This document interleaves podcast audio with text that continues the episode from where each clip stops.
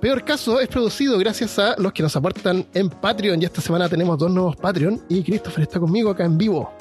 ¡Uhú! Así que le damos las gracias a Moisés Moreno Macías, que Muchas es gracias. archivista de tomos prohibidos. ¡Oh, sí! Y como buen archivista me ayudó a corregir ortografía en algunos posts. Así que Muy bien. Sí. Eh, la- también le damos las gracias a Jesse Gómez, que se acaba de suscribir ahora y que estamos a día, eh, estamos a día jueves, que es día de acción de gracias en Estados Unidos. Así que feliz día de acción de gracias para todos los que están en Estados Unidos. O los que Muchas gracias, yes. Y, y Jesse es investigador de lo oculto. Así que muchas gracias y bienvenidos.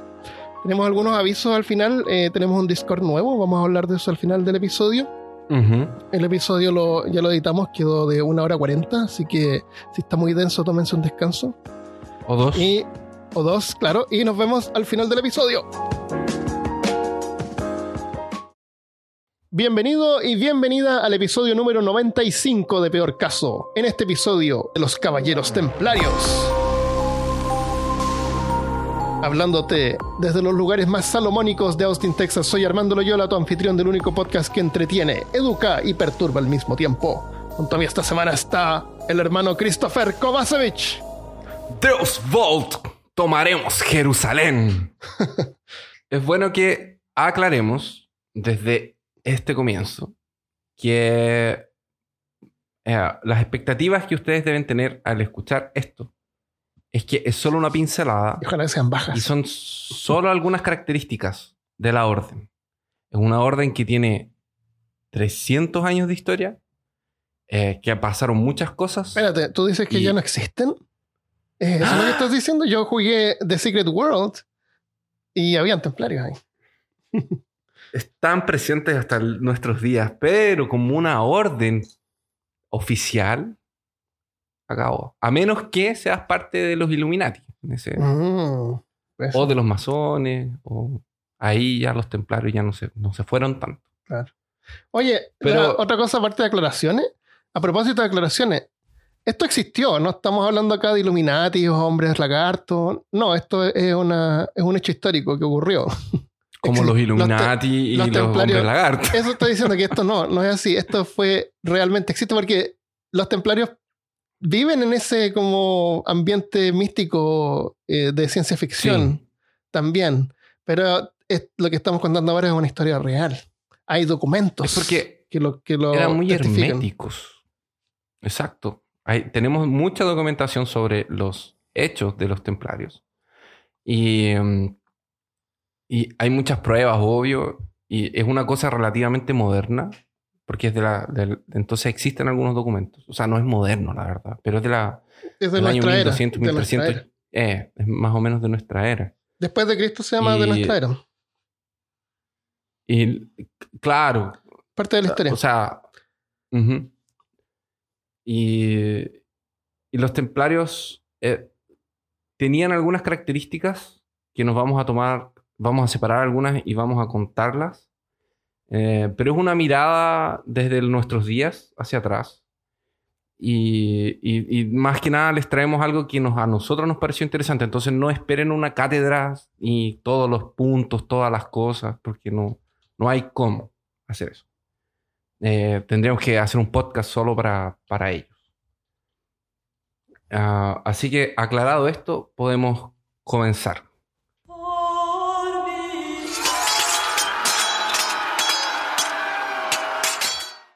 Los templarios eran una de las varias órdenes que la iglesia llegó a tener en Oriente Medio y gran parte de Europa durante los siglos XI y XIV. Sin duda alguna, la Orden del Temple son los más conocidos y son los que se encuentran más envolvidos en casos controversiales. Este fue uno de los ejércitos creados para la guerra en la Tierra Santa y en otros lugares de Europa. Un poco sobre el contexto en donde estos templarios aparecieron eh, en la historia de la humanidad. Eh, aparecieron durante las cruzadas. Es el momento histórico en que Europa empieza a mirar hacia el Oriente Medio y a desplazar hordas y hordas de personas. en ese tiempo de las cruzadas ya habían cristianos en ese territorio.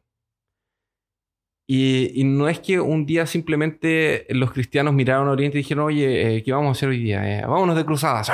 Y salió una, una horda gigante hacia Oriente Medio con armas y antorchas para quemar infieles. Sino que los cristianos ya estaban allá, ya había comercio, ya existían. Durante el comienzo del siglo XI, los cristianos eran perseguidos por algunas autoridades islámicas en las ciudades de Medio Oriente. De Medio Oriente. Los musulmanes estaban en control del territorio, pero aún así coexistían con judíos, cristianos y paganos. Pero especialmente en ciudades como Jerusalén, estos gobernantes eran un poco más inquisitivos con eh, todos aquellos que no eran musulmanes. Y conflictos en este periodo de tiempo no son difíciles de encontrar. Efectivamente, ellos ya existían antes de que comenzaran las cruzadas. Entonces, es básicamente la misma historia de siempre. Personas que tienen dinero y poder luchan para expandir ese poder, ese poder y ese dinero, o luchan para mantenerlo. Y estos conflictos están presentes, especialmente durante todo el periodo de la Edad Media.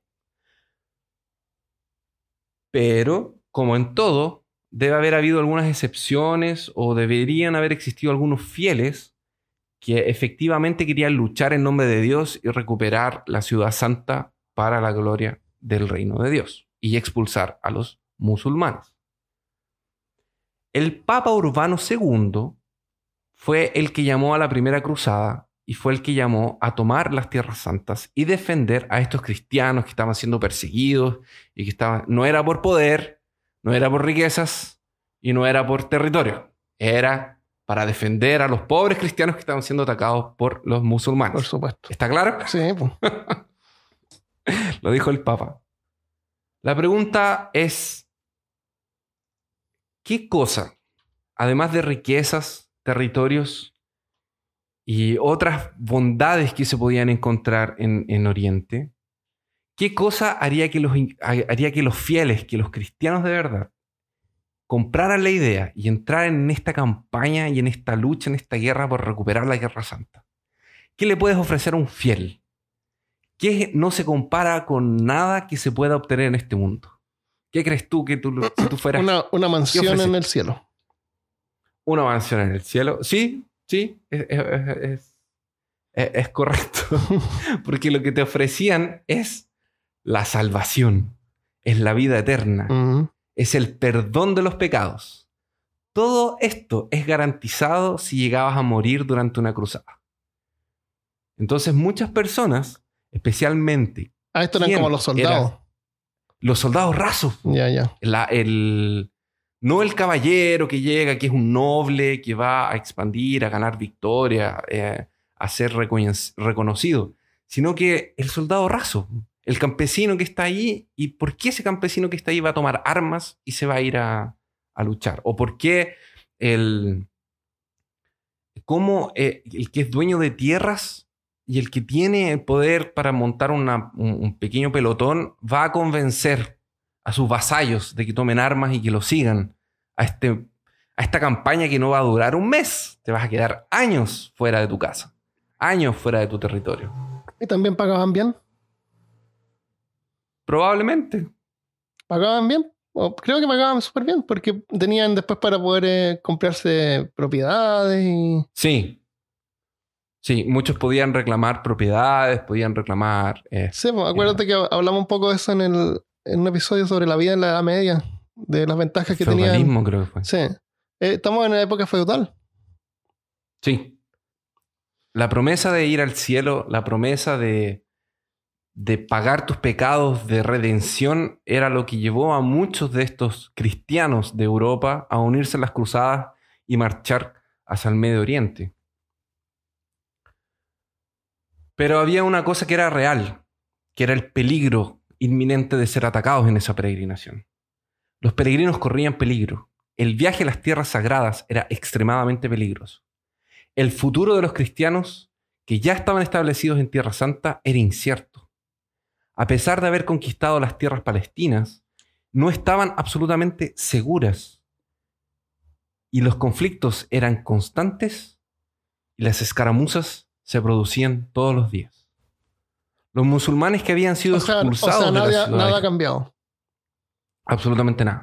Es el mismo conflicto que está hasta que comenzó en ese territorio hace miles de años y todavía sigue en ese territorio. Los musulmanes expulsados se refugiaban en las montañas y asaltaban y atacaban las caravanas de peregrinos, sobre todo desde la ruta que iba del puerto de Jaffa hasta Jerusalén. Un día, una caravana pasaba por ahí y a lo lejos pudo distinguir un grupo de, de hombres que se acercaban y se abalanzaba contra ellos. Venían desde las montañas. El sol los había atormentado todo el día. Estaban cansados y el largo viaje los tenía extremadamente agotados. La esperanza estaba perdida y la muerte era una certeza segura. Muchos de ellos trataron de huir, pero se vieron rodeados. Otros simplemente se arrodillaron y rogaron a los cielos por una salvación, por una última oportunidad. Mientras veían cómo el enemigo se acercaba y la muerte estaba cada vez más cerca, no fueron capaces de sentir el golpetear de los cascos de los caballos. Desde los flancos, llegando en armaduras, una caballería pesada, con el sol reflejada en su metal, brillante y santificadas al Dios verdadero. Una señal notaba sobre el resto, una señal que no podía ser confundida. Era una cruz, una gran y roja cruz en medio de una túnica blanca. Eran los pobres caballeros de Cristo. Ellos fueron los que tomaron la decisión de combatir a los infieles y proteger a los peregrinos de Palestina, cuidando caminos que llevaban al Santo Sepulcro. Son los Pauperes Comilitones Christi Templique Salomonici. Oh, debe haber sido la visión más hermosa de- del mundo. Imagínate esta- eh, la caravana siendo rodeada y en cámara lenta los caballos ta, ta, ta, ta, Claro. con un- Y tratas de y ver, pero no, no puedes con el sol. así. No puedes ver por a el ver una sol. especie de cruz. y, y ves como el reflejo de las armaduras y el sol.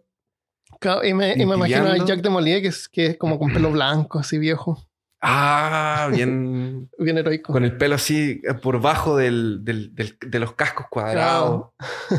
Porque iban con caballos con armadura y ellos eran caballería pesada.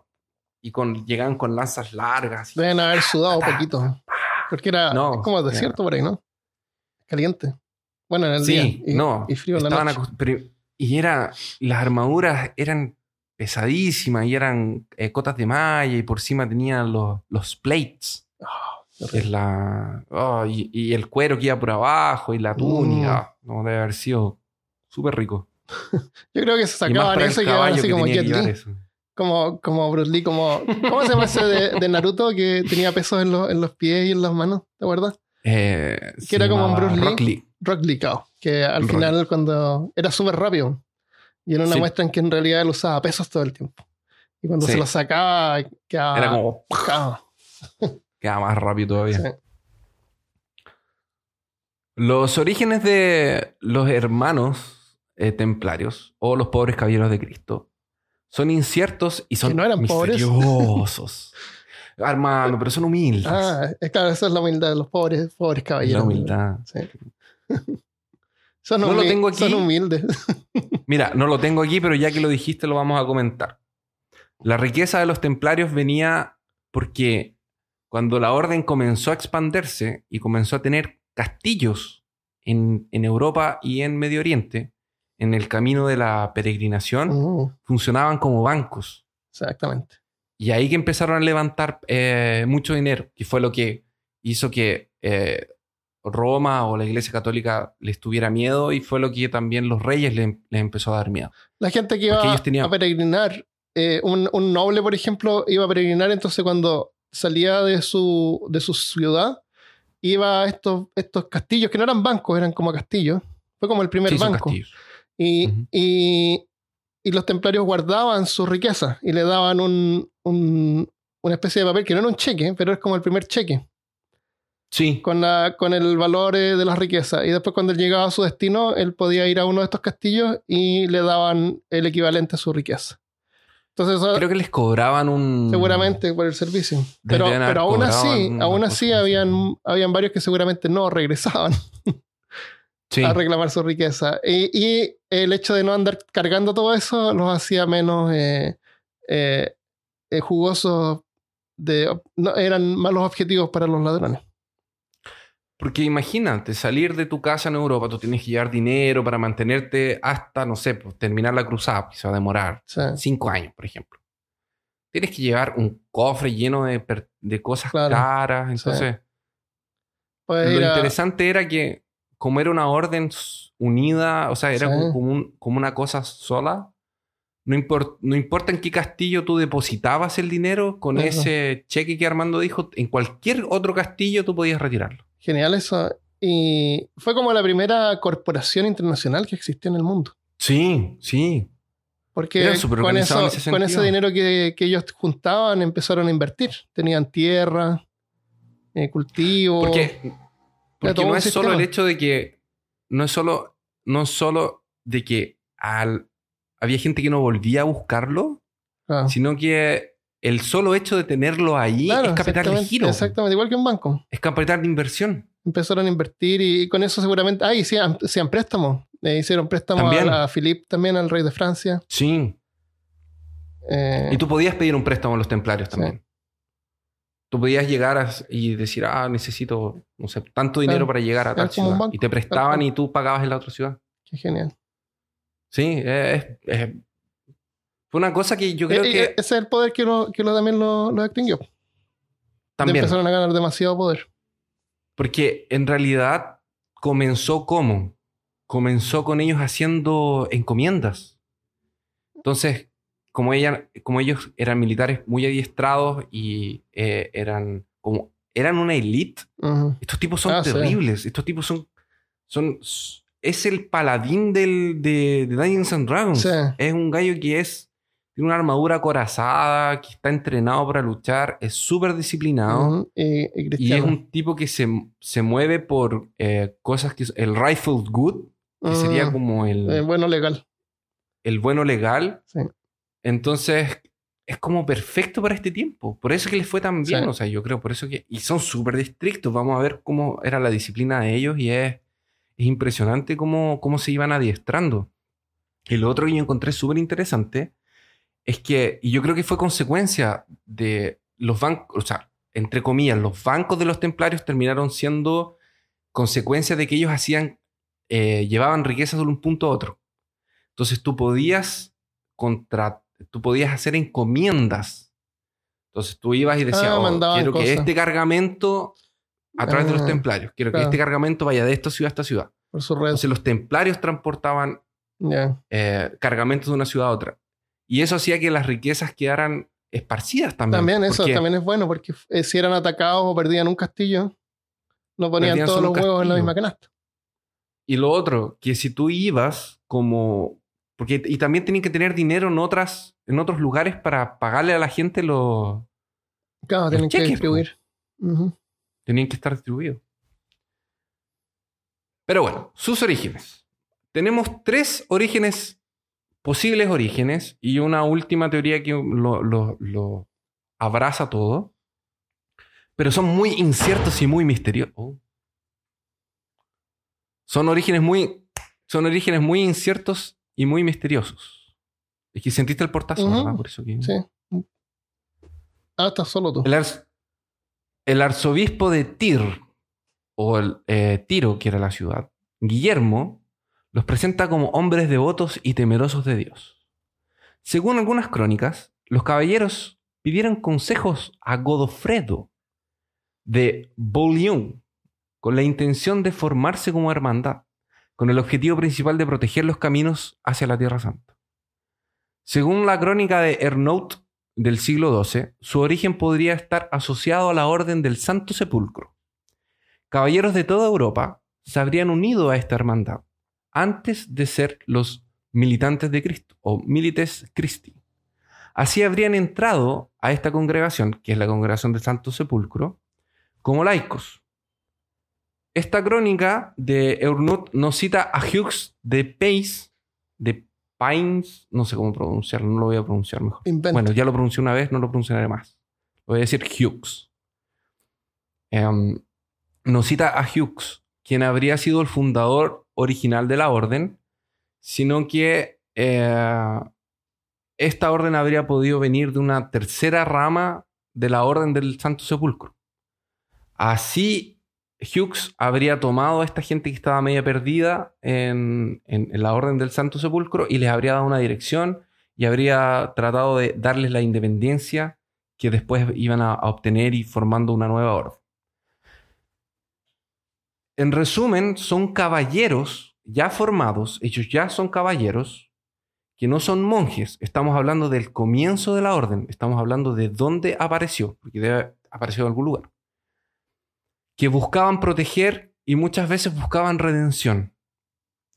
Se unieron a la orden del sepulcro como una rama muy pequeña que estaba en Jerusalén para luego ser conocidos y ser eh, de tomar la independencia como los caballeros del temple. Otra opción de este relato es que eh, viene eh, que cuenta que nueve caballeros, entre los que se encuentra Hughes y, eh, y Godofredo, habrían pronunciado los votos ante el patriarca de Jerusalén, lo que habría eh, iniciado la orden de los, templarios. Y una tercera crónica dice que Hughes, que era un señor feudal, partió desde Champagne, la provincia, acompañado de 30 vasallos, con el fin de ponerse al servicio del reino en Jerusalén. Él y los 30 que lo acompañaban Que, que decidieron que loco que entonces- Jerusalén tenía un rey en ese tiempo. Sí, tenía un Era rey. el rey de Jerusalén. Ahora suena Era el tan rey raro. de Jerusalén. De estas tres teorías, la, la más probable es que en realidad entre los años de 1099 y 1120, varios caballeros que venían de diferentes lugares de Europa se entregaron a la, a la orden del Santo Sepulcro y hicieron votos con, con esta congregación. Esto hace que el caballero inmediatamente renuncie a su vida como caballero y se transforme en un monje. Mm. Entonces ya no podían combatir, ya no podían eh, hacer justas, era un monje, era una persona dedicada a su religión, A a su Dios, Eh, a monjear, lo, cosas que hacen los monjes. Pero luego de una derrota que sufrieron los cruzados en una batalla que fue conocida como el Campo de Sangre, se vieron en la necesidad de conseguir combatientes para defender la ciudad. Por lo que estos caballeros que habían renunciado a su vida de combate, que habían renunciado a su vida de guerra, habrían sido forzados a renunciar nuevamente a la vida que tenían como Mm. monjes Como cruzado. para unirse como cruzados. Exactamente, por la necesidad que existía de combatientes experientes. Entonces ellos tuvieron que dejar la oración, volver a tomar sus armas. Y así, entre esas personas, el nombre de Hughes fue tomado como el gran maestro, el primero maestro de los caballeros. Gran, entonces- gran maestro eran los títulos, ¿no? Era un- el título de quien comandaba la orden. Era el, el- Gran maestro. el gran comandante. Así, estos señores, estos caballeros, son exonerados de sus obligaciones con el Santo Sepulcro. Hicieron votos nuevos, formaron una nueva hermandad y tomaron para sí el nombre de los pobres caballeros de Cristo. Ellos, habrían ellos se habrían alojado en una ala del palacio del rey. El rey, los- rey de, de Jerusalén los recibió y les entregó una ala de su palacio. Que esta ala estaba junto a la mezquita que estaba ahí dentro de- del templo, que habría sido construida en el solar del antiguo templo de Salomón. El solar es un lugar donde la gente salía, es como un patio inter- interno A tomar sol. donde la gente salía a tomar solcito. Desde donde vendría el nombre del- de la orden del templo o orden del templo de Salomón, porque era el lugar donde ellos se quedaban. En un pedacito del templo de Salomón, esta gente dormía ahí, se alojaba ahí. Entonces, por eso el nombre de los caballeros del templo o del temple. Ahora, esta clase nueva, estamos abriendo, acabamos de recibir un códex nuevo con una nueva clase de, de Ujú. guerrero para las cruzadas. Hay que pintar las figuritas. Hay que pintar las figuritas. Perfil nuevo, todo nuevo. Es como cuando vienen las expansiones. No, no es una expansión, pero viene el. Tienes el manual de rol Claro. y compras un, Una expansión. Una expansión. Sí. Bueno, un suplemento. Un un suplemento, suplemento. claro. Este es el suplemento de los caballeros monjes, que es la nueva profesión, la nueva clase para las cruzadas. Esto es completamente revolucionario y nuevo para la iglesia. Ellos tenían la voluntad de proteger y defender tanto peregrinos como lugares santos. Y tenía por trasfondo el buscar parecerse más a Cristo. Despreciaban la materia de este mundo. Combatían en las artes de la guerra, pero no cobrarían botín y estaban preparados para morir por su fe. Me cobrarían botes. Entonces es, es el soldado perfecto. Porque te obedece órdenes, es disciplinado, no, no, ma- no asesina por asesinar, no viola y no roba. Entonces los botines de las ciudades quedaban para la nobleza. Ellos no, ellos no quedaban con el botín de la ciudad, no, no quedaban con- porque cuando, cuando entraban los ejércitos a las ciudades era muerte, destrucción, violaciones y robar. Entraban a saquear, Ah, sí. pero ellos no. Eran una fusión de dos cosas que no tenían nada que ver una con la otra. Es el monje que ora, que reza, que es disciplinado con el guerrero. Con el guerrero que es eh, O sea, todo, fierce. todos los guerreros, todos los templarios eran monjes. Todos. Todos. Todos. Habían Todos. tantos monjes como para ser un ejército. Pero los monjes, Pero- pero- los monjes es tienen que fue. una vida de monje, Mira. no es una vida que te, que, que como que lleve a tener un buen estado físico. Que está- no, no hace trabajo físico. Es que fue así.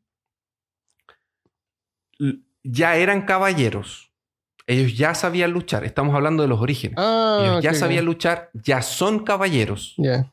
ya tienen experiencia en combate. Ellos se retiran de esa vida y se empiezan a unir a la orden del, de- del, san- de- El del Santo Grial. Sepulcro. Ya. Se unen a la, a la orden del, del Santo Sepulcro, se olvidan de su vida de guerreros. Ah. Existe la batalla. La batalla es una sanguinaria y precisa y es necesario más guerreros. Entonces, le dicen a estos caballeros que renuncien a sus votos y se vuelvan a unir a las filas. Ya. Fue a causa de esto que ellos ya sabían luchar, que se volvieron monjes, porque ya eran monjes, que se creó esta fusión del monje con el, con el caballero. Entonces, cuando van a, cuando ellos van a, a, empezar a, a expandir la orden, empiezan a tomar eh, a- eh, hombres en edad adulta con alguna capacidad con armas y los empiezan a entrenar para que al final sean caballeros templarios. Entonces tienen un recorrido, se demoraban mucho en hacer tropas. No era rápido, no era, ah, vamos a levantar. Por eso que eran también tan, por eso que también se cuidaban tanto. Claro, no como otros hecho- que reclutan a niños Exacto. y cualquier cosa que puedan. Y cual- que cualquiera que pueda tomar una arma Claro. ya lo tiran al- al- para hacer volumen. Claro, claro. Estos no, eran la elite. Ahora, esta fusión que existe entre, entre dos cosas, que es el monje con el, con el guerrero, eh, te trae un, un conflicto. Porque son cosas que son, no son compatibles, no eran compatibles hasta ese punto. Y, son en algunos, y son contradictorios. Entonces, estos conflictos pasarían dentro de la orden de los templarios eh, con otras congregaciones de la misma iglesia y dentro de la orden también, donde había gente que estaba eh, pensando, pucha, pero ¿cómo voy a ser un monje y matar? ¿Cómo, eh, esta dualidad los tenía Sí. muy, muy perdidos. Entonces el maestro Hughes tiene, se ve la, el- la obligación de encontrar apoyo para sus tropas, para que no se desmoralicen, ni para que entren en conflicto interno y, y- y no obedezcan órdenes.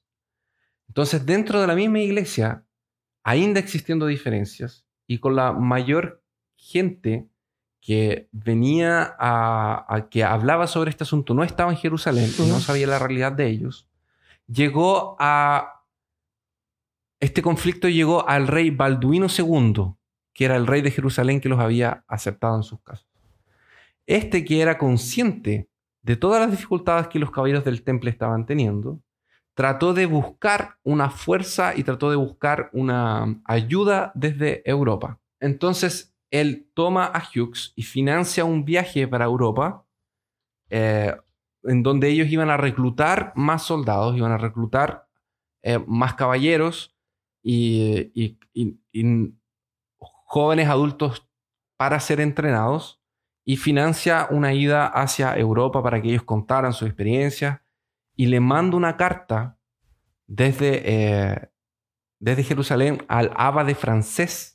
El rey Balduino II de Jerusalén le envía una carta al Santo Padre Bernardo Claraval, que va a defender esta orden nueva que ha sido eh, fundada y va a ser incluso el que va a crear las reglas de la orden y va a ser quien va a participar de un concilio de la iglesia, que es la iglesia del concilio de Troyes, donde se le va a dar eh, oficialmente inicio a la orden de los caballeros del, del temple.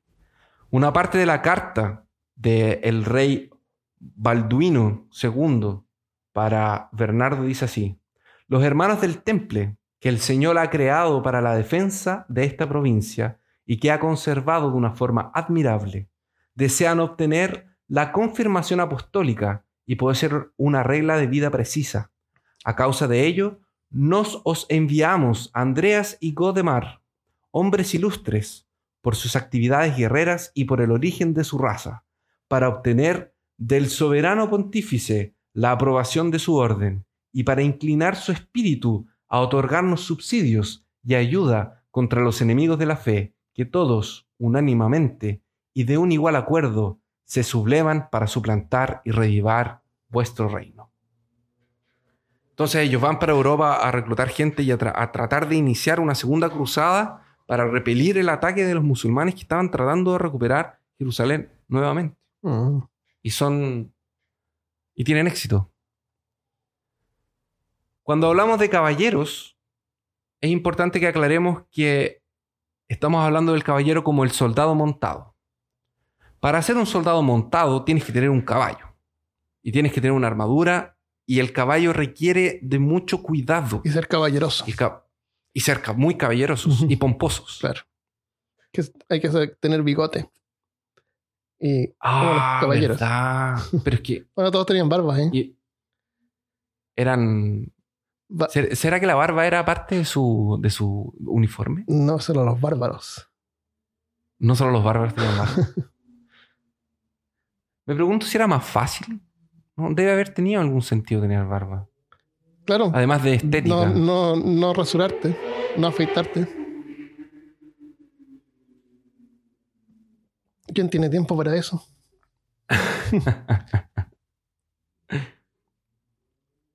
se afeitaban, Bueno, se afeitaban todo- porque se llenaban de, de bichos, de, de pulgas, bichito. de, lice, ¿cómo se llaman? Estos bichos que te salen en, la- en, la- en el pelo. Piojo, Eh, piojos. sí, llenos de piojo. Qué asco. Así como pasa con todas las cosas que se empiezan a organizar y que empiezan a ganar mucho poder, estos privilegios son retirados del hombre común y son reservados para otro tipo de, de personas. Con la caballería no fue la excepción. Hasta finales del siglo XII, y mira qué interesante esto, no existía ningún tipo de restricción social a la hora de ser armado caballero. La única restricción que era era tener un caballo. Debe haber sido la gran cosa Pero- igual en ese tiempo. Pero si era muy caro tener un caballo. Sí. Entonces a veces tú ganabas un caballo y había que mantenerlo y para tener caballo tenías que tener escudero porque había Ah, que claro. peinarlo. como tener un bote. No es, no es solamente tener un bote. Hay que No pagar un mensual en el club de, de yate. Exacto. Que alguien te lo saque, te lo tenga listo para salir a, a navegar. Mecánico. Un mecánico, lavarlo después con agua, con agua fresca, hay que lavarlos cada vez que se- lo sacan del agua. Sí. Sí. Es un, un lío. Pero a partir del 1230 se establece que solo nobles, hijos de nobles o hijos de caballeros podían ser nombrados caballeros, excluyendo así todo hijo de clérigo o de campesino. Esta regla contradecía en lo que en un principio el desespero de no tener un ejército formado eh, hacía armar a cualquier uno, porque ellos no tenían fuerza en, Jerusalén. Esto afectaría directamente a los mismos templarios, que reservarían el derecho de entregar tal orden a los hijos de los nobles y otros caballeros. Y esta condición es inexcusable. O sea, a partir de ese año, solo nobles, hijos de nobles y, hijos de caballeros pueden ser caballeros. Que eso no quiere decir que no podían ser templarios en otras opciones. Ellos no podían ser los caballeros templarios. Son como los trabajadores de construcción acá en Estados Unidos. Esos tipos que esos que están haciendo trabajando en la calle, eh, haciendo carreteras y todo eso, ganan un montón de plata, así como 30 dólares por ah, hora. Oh, pero, escaleta. Pero cuesta un montón entrar y hay que ser amigo del amigo y más o menos así como lo que tú dices ahí.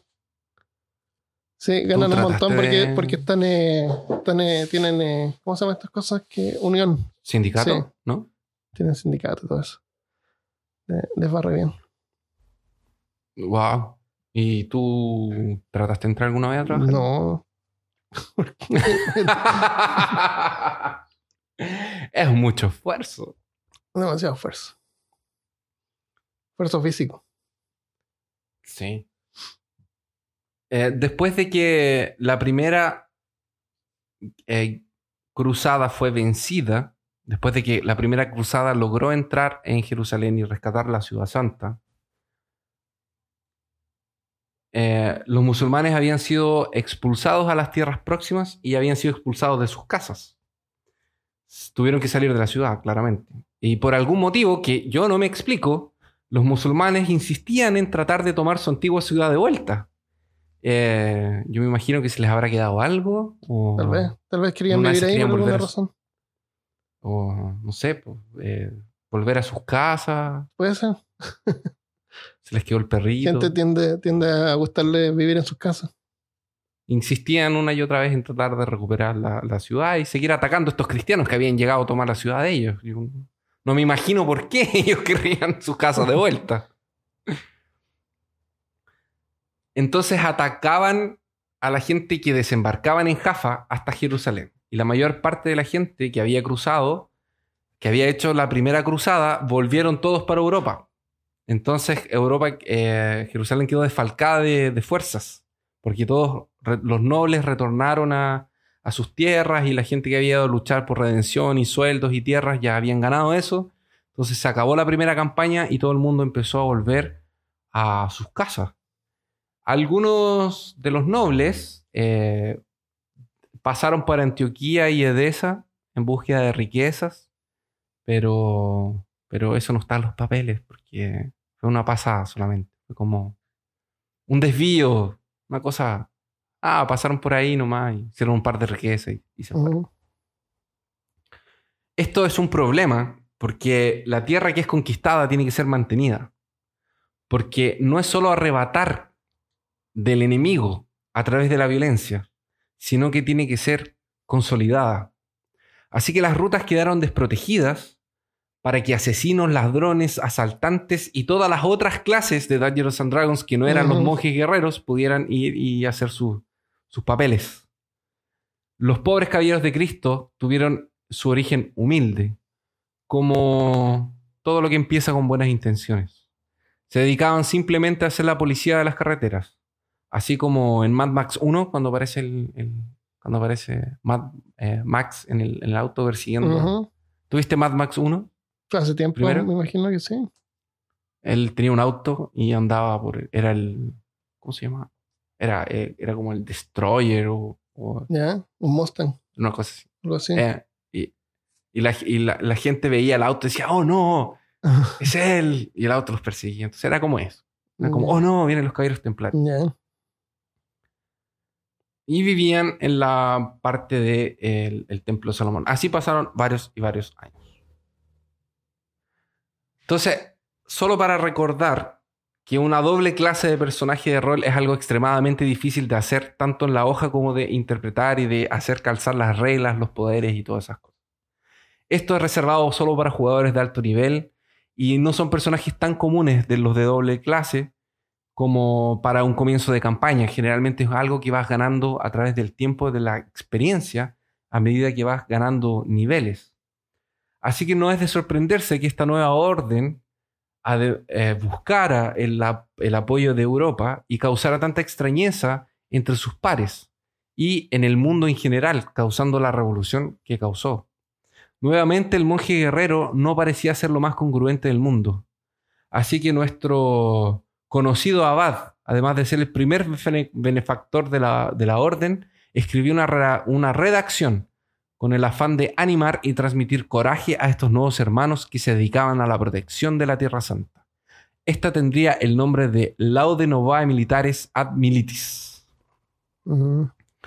donde él los, los incentivaría a llevar una vida pura y sobria, en la que tuvieran bien protegido su espíritu frente al maligno con la coraza de la fe, así como protegían sus cabezas de los golpes con sus yelmos. Tenían que ser hombres puros y sagrados para la defensa de, tierras puras y sagradas. Qué valiente. Muy valiente. Uno de los mensajes que el abad les mandó fue el siguiente. Mejor sería no tener que luchar contra los infieles ni verter su sangre. Siempre que pudiéramos, protegernos o defendernos de sus ataques sin emplear las armas. Más, cuando estos amenazan a la cristiandad y a su herencia espiritual, hay que evitar que la destruyan, aún oponiéndose a ellos con la fuerza de las armas. Y con esto, los hombres marchan de Europa hacia Jerusalén. Los musulmanes, así como todo enemigo nuevo que tú enfrentas en otra, que, es de otra cultura, que es de otro continente, que es de otro lugar, tienen tácticas y estrategias eh, completamente diferentes a las tuyas, especialmente si tú vienes de Europa y tuviste que viajar tanto para llegar a un otro lugar. El clima cambia, las armas cambian, el material cambia, los animales cambian, los caballos incluso no son los mismos. Los europeos usaban la potencia del choque de caballería pesada. En Oriente, en cambio, los musulmanes le daban prioridad a los ataques rápidos y grandes cantidades de arqueros a caballo, con el objetivo de instigar y causar la mayor cantidad de bajas antes del enfrentamiento a, choque. Arqueros ya son peligrosos. Los arqueros bien entrenados son más peligrosos aún. Ahora, arqueros a caballo les da una movilidad que los lleva a niveles sobre 5000 de daño. Entonces, tienen, se desplazan muy rápido. La táctica que ellos empleaban era atacar a los contingentes que se desplazaban de cruzados de, de Europa hacia Oriente Medio. Los instigaban, como no eran disciplinados los cruzados, los atacaban por los flancos, los llenaban de flechazos y salían corriendo. Entonces los cruzados no sabían cómo responder, se desarmaban las formaciones, se perdían, se asustaban, les quitaban moral, les iban causando bajas. De esa forma por todo el camino. Eran ataques rápidos y ligeros. La caballería de ellos era de caballería ligera. Oye, un amigo que le gustan los arcos, eh, me contaba que hay diferentes tipos de arcos. El arco que se usa a caballo es un arco pequeño, es un arco chico, porque tiene que ser más, más fácil de moverlo no es un arco enorme, entonces el alcance que tiene es ah. menor. igual tiene sus contras, no es todo súper bien. Además cuesta más apuntar. Son arcos chiquititos. Los arcos de los que están apostados son enormes, de grande, entonces se pueden estirar más y tienen más potencia y llegan más lejos y más fuerte. El, a caballo es más, más corto y menos alcance, menos potente. ¿Y los arcos de los japoneses? Que eran gigantes. Si tú estás parado en un castillo, en una muralla, usas estos árboles, estos, estos arcos gigantescos que los puedes estirar y llegan súper lejos. Yo, te comento porque tienes razón, de hecho, eh, eras, los mongoles usan arcos chiquititos. Son arcos chicos. Pero los, me parece que los samuráis tenían arcos largos arriba de los caballos. Como que no se les ocurrió eso. Mm. Eran Puede ser porque igual los caballeros armados de- es una pérdida de movilidad.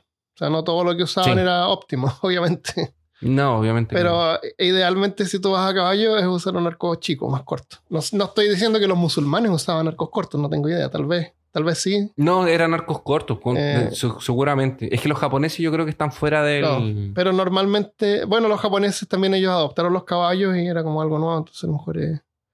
Bueno, tenemos caballos y tenemos estos arcos. Puede ser. Somos los caballos con los arcos. De hecho, si no me engaño, en los arcos de, de ellos que usaban arriba los caballos eran más cortitos abajo y más largos Puede arriba. ser cabo, tienes que poder moverlo sobre el, sobre el caballo Poder más sentado sobre el caballo. eh. y poder cambiar de lado. Debe haber- debe haber sido También. difícil. Sí. Ah, yo veo los caballeros de Rohan, si tú ves el Señor de los Anillos, Mm. cuando cargan hacia... Porque los caballeros de Rohan son... No sé si voy a hablar una estupidez, pero la caballería de ellos es súper mongol. Entonces usan... Arrojan muchas cosas. Y, y también tú ves los arquitos de ellos son cortos. Y van arriba de, los, Oh. de los caballos, van apuntando. Y le disparan a los muas. mm.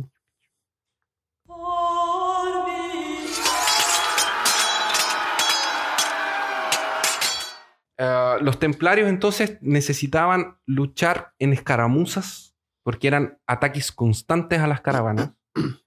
y era más una guerra de guerrillas de que una guerra en campo abierto. Los musulmanes atacaban de forma rápida, efectiva y sorpresiva, retirándose constantemente para volver a atacar, causando un desgaste moral, un desgaste físico y claro, cla- caos, desorden y la idea de desorganización dentro de estas fileras de gente. Porque así evitas que hayan bajas en tu lado también. O sea, como te tienes que acercar mucho, tienes que ser rápido. Entonces la idea es desorganizarlos para que no te agarren en la retirada. Claro. Eso es súper importante a la hora de retirarse. Porque la retirada es cuando tú, tienes más pérdidas. Si tú haces una retirada, probablemente tu ejército se va a morir por la mitad Mm. más de que si se quedaran peleando. Los templarios necesitaban una forma efectiva de contrarrestar estos ataques relámpagos. Era imperioso, que un grupo de combatientes pudiera desplazarse rápida, efectivamente, sin perder formación y dispuestos a cargar al enemigo. Por eso eran tan disciplinados. Entonces cuando hacían las cargas y, y iban, la mayoría, o sea, todos ellos usaban mucha armadura también. eh, si caía uno, había que volver a la formación y continuar, no te podías empezar a, a- a- a desordenar. En una ocasión, demostrando la habilidad de su contraataque, al mando de Everardo de Barres, que era el capitán que estaba a cargo de, del- de- de ese contingente, se ganaron la admiración de los cruzados al desmantelar una emboscada que los turcos les habían hecho a los francos, evitando una derrota desastrosa, inminente y sangrienta. La composición del ejército templario tenía más o menos una capacidad de movilizar unos 3.000 hombres, que no es una suma desconsiderable, especialmente si piensas que es elite, en donde 400 o 500 de estos, es decir, eh, un sexto de los, del número total eran caballeros, caballeros decimos de armadura, caballo, lanza, y el resto eran hermanos sargentos y una unidad que eran los turcoples. Los un- la unidad de turcoples eran arqueros de caballería ligera, o sea, copiaron a los musulmanes. Estos por lo general eran reclutados, incluso eran musulmanes convertidos. Que combatían junto a los templarios. O sea, ganaron la, la experiencia de los. Les copiaron. Sí, Vieron que era efectivo y les claro, copiaron. obvio. Es necesario. Eh, eh. Eh, Turcoples me Turco. suena como a, a- a un turco en toples, como un turco sin camisa. ¿Turcoples? Sí, Wow. que no como a un turco sin camiseta, bailando arriba de un caballo aceite. Ya, perdón. Los turcoples era la unidad que ataca primero antes de que la caballería pesada y la infantería templaria hicieran su carga. Así, ellos podrían obtener información como qué tan fuerte es el enemigo y qué disposición en el campo de batalla estos tenían. En el campo de batalla, los templarios obedecían la misma jerarquía que ellos tenían dentro de los monasterios. Y esto hace una diferencia brutal a la hora de tener una batalla de campo abierto. ¿Qué es lo que justamente les da la... Por eso que ellos también consiguen reducir bajas y no son siempre aniquilados como les pasaba a muchos de los otros cruzados que algunos arrancaban, otros eh, tenían miedo y así ellos se, eh, eh, se diferenciaban mucho de, de los, del cruzado normal. Así. Todos seguían órdenes estrictas del maestro y permanecían unidos luchando junto a su estandarte. El estandarte, el estandarte tenía el nombre de El Bausant. Sí, porque si tú te quedas cerca te da como más 10 puntos de, ataque y de te Da, sí, te da bonus de, de, aura. Y si te quedas cerca del comandante, ah, te, da, te da bonus también. Te da bonus de protección, tiene un halo así. Y ellos hacen imposición de manos y curan a los. Ah, y se curan entre ellos. Entonces, cuando le das a uno, viene otro así, así. ¡Oh! Y se para. ¡Ah! Y sigue luchando. Claro. Yo, yo Otra estaba jugando Skyrim y estoy con una, ah, tengo una seguidora que es maga. Porque preferí maga para que no se me ponga encima. Pero igual le llega el AOE, el daño de, de, el daño de área. Así que no puedo estar pegándole a los enemigos porque le llega a ella. Así que al final me termino curándola todo el tiempo. O sea, yo la curo a ella y ella le pega a los enemigos. Así es. O antes de entrar a algún lugar le digo, espérame acá. Y se queda ahí esperando. Y yo voy y, tiro mi, mi AOE y los mato a todos. Vas al. Vas al, a la cantina y la sientas y le dices, espérame aquí, y tú te vas a hacer la misión. Lo único que me tengo que acordar dónde la dejé, porque se queda ahí para siempre. eh, y la muerte es permanente, si se muere, se muere. Hay que cargar el juego de oh. nuevo y, y partir de donde quedaste y tratar de que no se muera. Y se muere de nuevo. Si al final le digo, ya quédate afuera, me voy para afuera, la dejo afuera. Entro y tiro una. Tengo una nube que tira una tormenta y le llega rayos a todos los que están cerca y se mueren. Qué, seco. El, otra, otra característica de los cruzados, de que ellos. Había mucha gente, muchos caballeros que viajaban por esta. como este ideal de victoria, de ah, gloria. Debe como una buena opción para una carrera. Claro. Un trabajo. Y como que habían otros que viajaban para probar su valentía, para decir que habían ido a la guerra. Y esto causaba que en muchos momentos críticos de las batallas o al momento de la carga inicial, eh, eran impulsados por sus ansias individuales de victoria y fama Mientras que los templarios seguían órdenes de su jefe. Entonces, al momento de la carga del ataque inicial, era como, ah, carga, ah, yo voy primero. Se creían rambos. se creían rambos, Pensaban que eran Aragorn en el Helm's Deep, que iba a matarlos a todos, y, no es así. Bueno, el estandarte de los templarios es el Basaut. Em, el Basaut es una bandera que es mitad negra y mitad blanca y señala dónde se encuentran concentradas las fuerzas de los templarios. Así tú no te perdías en medio del campo de batalla. ¿Por qué? ¿Quién vio Game of Thrones? Van a lembrar, pues van a recordar de la batalla de los bastardos. ¿Tú la viste, hermano? No, vi el primer episodio o dos. la batalla de los bastardos es un excelente capítulo para quien, a quien le gustan las batallas, porque está muy bien coreografiada al punto de que te muestra el desorden, el caos eh, de una batalla, lo que podría haber sido eh, una batalla real. Entonces hay barro, hay sangre, gente muriéndose, eh, tú no sabes quién es quién, no sabes si es tuyo o no, estás peleando con uno, aparece un caballo por al lado y, le pasa una lanza y tú no sabes si la lanza era tuya o no. Ah, sí. Entonces, ese caos está bien representado. Entonces, una bandera tan, tan diferente como blanco y negro en medio de un campo de batalla te ayuda a reorganizarte. O sea, no te vas a perder en medio del tumulto matando, matando, matando, matando y vaya a terminar ahí. Sabes que ahí están tus amigos. Lejos del grupo, exacto. Es como Eh, cuando ves cuando la- a los a grupos de turistas que van todos vestidos con, con mismas camisetas y el, y el líder va con una banderita. Eso.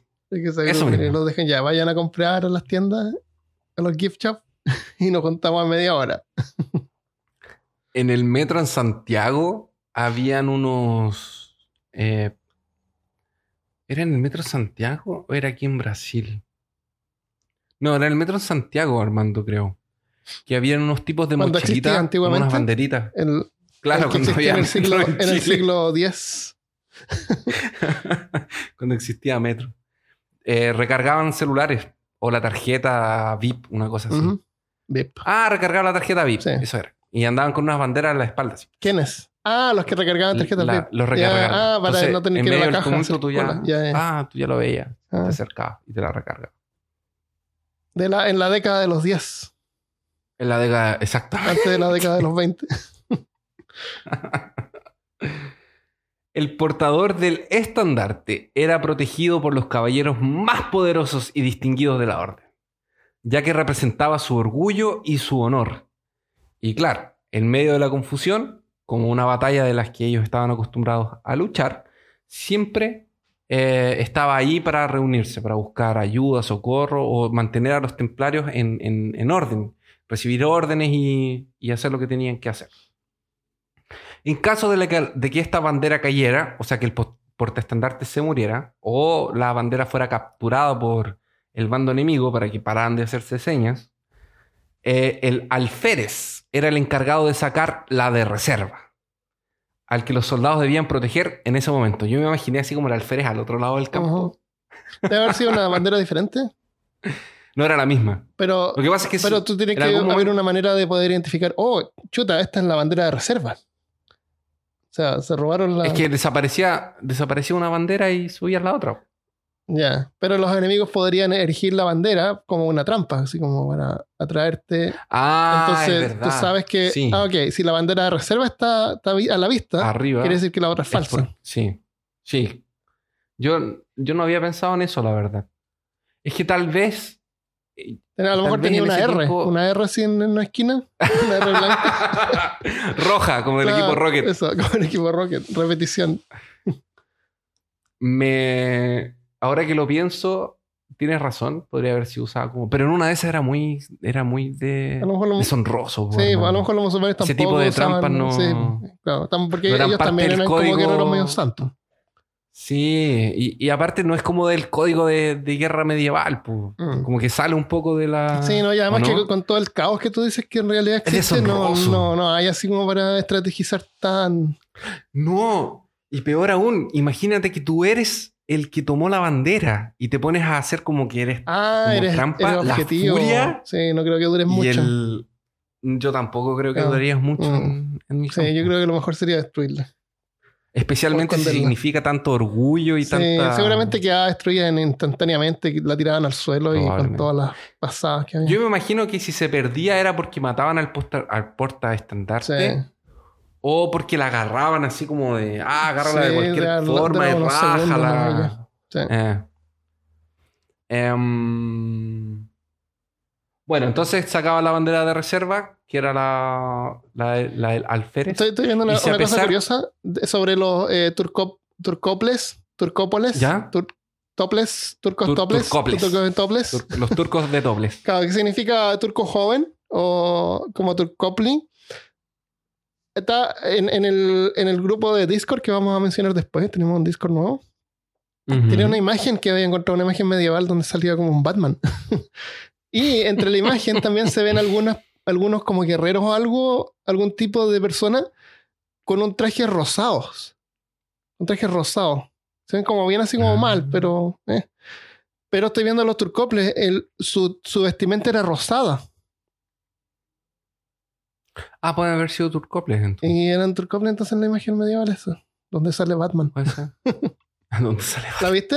Batman? Sí, la vi. Sale Batman. Sale Sí, Batman y Robin. Señor con un gorrito como el de Finn Sí, eso. de Hora de Aventura. Entonces, todos tenían diferentes colores y cosas. Si a pesar de que, a pesar de todo, ya, ok, Armando, primera bandera, ¡ah! ¡ah! Bandera de reserva, bandera de reserva con la rey. De ahí todo el mundo se mueve hacia la otra bandera porque hay que proteger la bandera. Pero vamos a suponer que no ya alcanzaron a llegar y ¡ah! se murió el- la segunda bandera. Porque podía pasar. Sí. Entonces, a pesar de todo esto, aún así las dos banderas se perdían.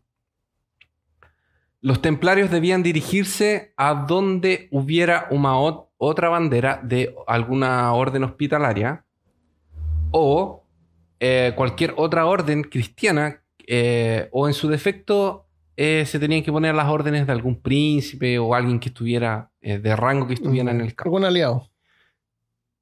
algún aliado, exactamente. De rango mayor, porque ellos no saben, eh, ellos seguían órdenes. Claro, claro. Como que si el gran mestre, ellos tenían como que someterse a, la- a- si había un príncipe, una cosa así, tenían que servirlo a él.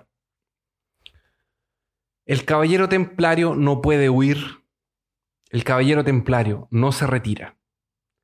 Y aunque la fuerza sea superior, tampoco sale corriendo. No espera rescate de sus hermanos si cae prisionero. Y según los registros, de los 23 mestres de la orden, 12 murieron en combate. Mm. 12 de los 23. Lo que nos da una idea muy clara de cómo estos tipos eran duros, valientes y el coraje que tenían en sus corazones. Cuando nos estaban contando dinero. Cuando no está... no, Armando, Armando. No digas, te estoy contando una cosa heroica, Ah, épica. sí. Me pones dinero de oro enfrente, joyas, Claro. espadas con, con rubíes. ¿En serio? ¿Qué me estás hablando? No, yo no dije nada. ¿Por qué dices esas cosas? Les da, a lo mejor eran eh, espadas encantadas. Pueden No, ser con más ataque, 3 o más claro. 5. Eh, pegan a lo mejor daño de fuego, Claro. un adicional. Yo, Armando, yo después de todo lo que hemos escuchado de, de los caballeros templarios, yo te digo que yo, yo voy a ser un cab- Yo me uniré a los caballeros templarios. ¿Te va a venir al caballero templario? ¿Te gustaría unirte conmigo a los caballeros templarios, Armando? Eh, Puede ser. Tal vez. Tal vez. ¿Qué te parece que si peor caso se transformase en un. En, una, en la orden de, de- de los templarios? Bueno, eso que te dije, pues que esta es como la visión del lado de los cristianos. Pero no, no hemos visto el otro lado. Ok, ok. Pero déjame entonces contarte cómo es un día. Un día común. Ah, ya, ya. El día a día de los El día a templarios. día de los templarios, ya. Para que veas que esta gloria, esta muerte, todas estas muertes, banderas y caballería, no es el día a día. Ya. Pasa. Pasa. Con- pasa. contar no dinero. Emitir cheques. Claro. Hay, hay, otras cosas de que preocuparse, como encomiendas, Claro. cheques. Eso han sido La los, vida los de nuevos, un- los nuevos templarios cuando recién te unías. Estabas listo para la batalla, pero no, te mandan a hacer encomiendas. Te mandan a hacer encomiendas. Claro. Es parte de tu A entrenamiento. trabajar, a recibir a la gente que llegaba con los cheques ahí. Exacto. Además que sí, pues, los nuevos. Sí, de hecho sí. De hecho sí. Ellos lo mandaban a hacer ese tipo de Ah, actividad. hasta que ya Afilar para ganar un poco de, de experiencia y de eh, eh, ¿cómo se dice? Ah, bueno, no importa. Es- incluso Armando, porque tienes que Disciplina, pensar que disciplina. ellos- Exactamente. Para llegar al punto de la disciplina en el campo de batalla, tú tienes que entrenar esa disciplina mucho antes. Claro. Y entrenarla. Eh, obedeciendo, haciendo cheque. Exactamente. Especialmente siendo de cajero. Pero mira, Y cuando, y cuando iba- ibas el día libre, sí, ibas al bar local, sí, yo soy un templario, sí. Ah, sí. ¿Y qué haces tú? Ah. Bueno, yo soy cajero, eh, pero pronto me van a mandar a hacer una encomienda. es una encomienda Claro. al Medio Oriente. Claro, y tal vez en un par de años más eh, pueda participar y morir dignamente. Por Ir a. Jerusalén, Claro, claro. Redimirme, claro. finalmente. Si tengo suerte, tal vez pueda ser capturado por el ¿Quién enemigo sabe? para poder demostrar mi, mi, mi- mi dureza. ya, ¿cómo era la vida diaria de...? no es muy diferente a la vida diaria de un monje de otra orden, otra orden monástica. Ellos eran monjes y eran guerreros, entonces tenían que cumplir con sus oraciones. Y todas sus horas canónicas. ¿Sabes qué son horas canónicas? Mm, de 8 a 5. Son horas canónicas son de Hora de trabajo. las horas que le dedicas a exactamente. Que deben haber sido más de, de 8. Vas a ver que no. Ah, ¿no? Hay algunos detalles que hacen su vida canónica un poco diferente y su vida de adoración también. Todas las personas que pertenecían a la orden del temple acudirían a los rezos completamente uniformados y en caso de estar en alguna zona de guerra, armados y prontos para responder a cualquier alarma, Mm, como bomberos. como bomberos. Tan solo era posible un relajo entre rezos eh, durante algunas horas nocturnas en la parte intermediaria de la noche y exclusivamente si no había peligro de ataque. Porque si había peligro de ataque, hacían rezos cada dos horas para eh, mantener despierto a la orden del temple y Mm. no ser eh, tomados por sorpresa.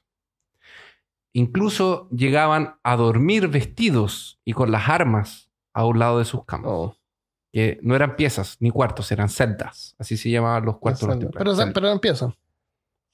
Sí, eran Eran- piezas.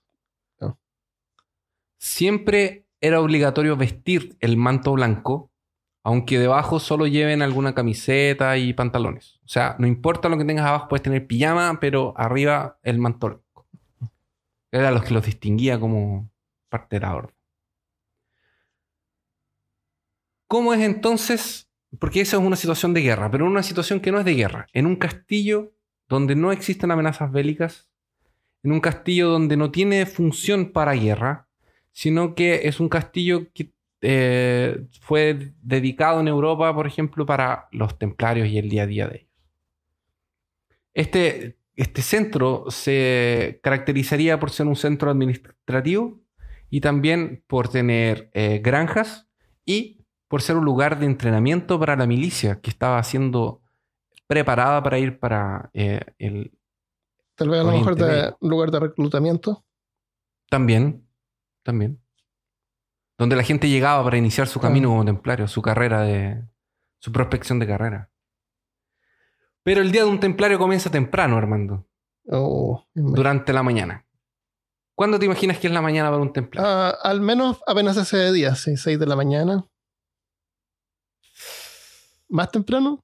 Más temprano. Es que ah, somos templarios, Armando. Yo- no, no somos un monje común. La un- Michelle, mi señora, templario. tenía una- su abuela de se levantaba como a las 4 de la mañana a limpiar la casa porque decía que cuando, para cuando saliera el sol la casa tenía que estar limpia. Oh, ¿en serio? Sí. Como a las Yo creo que la abuela Sí, mi- las despertaban súper la temprano a tener que limpiar la casa antes que saliera el sol. Así que a las 4 de la Oh. mañana se levantaban los templarios.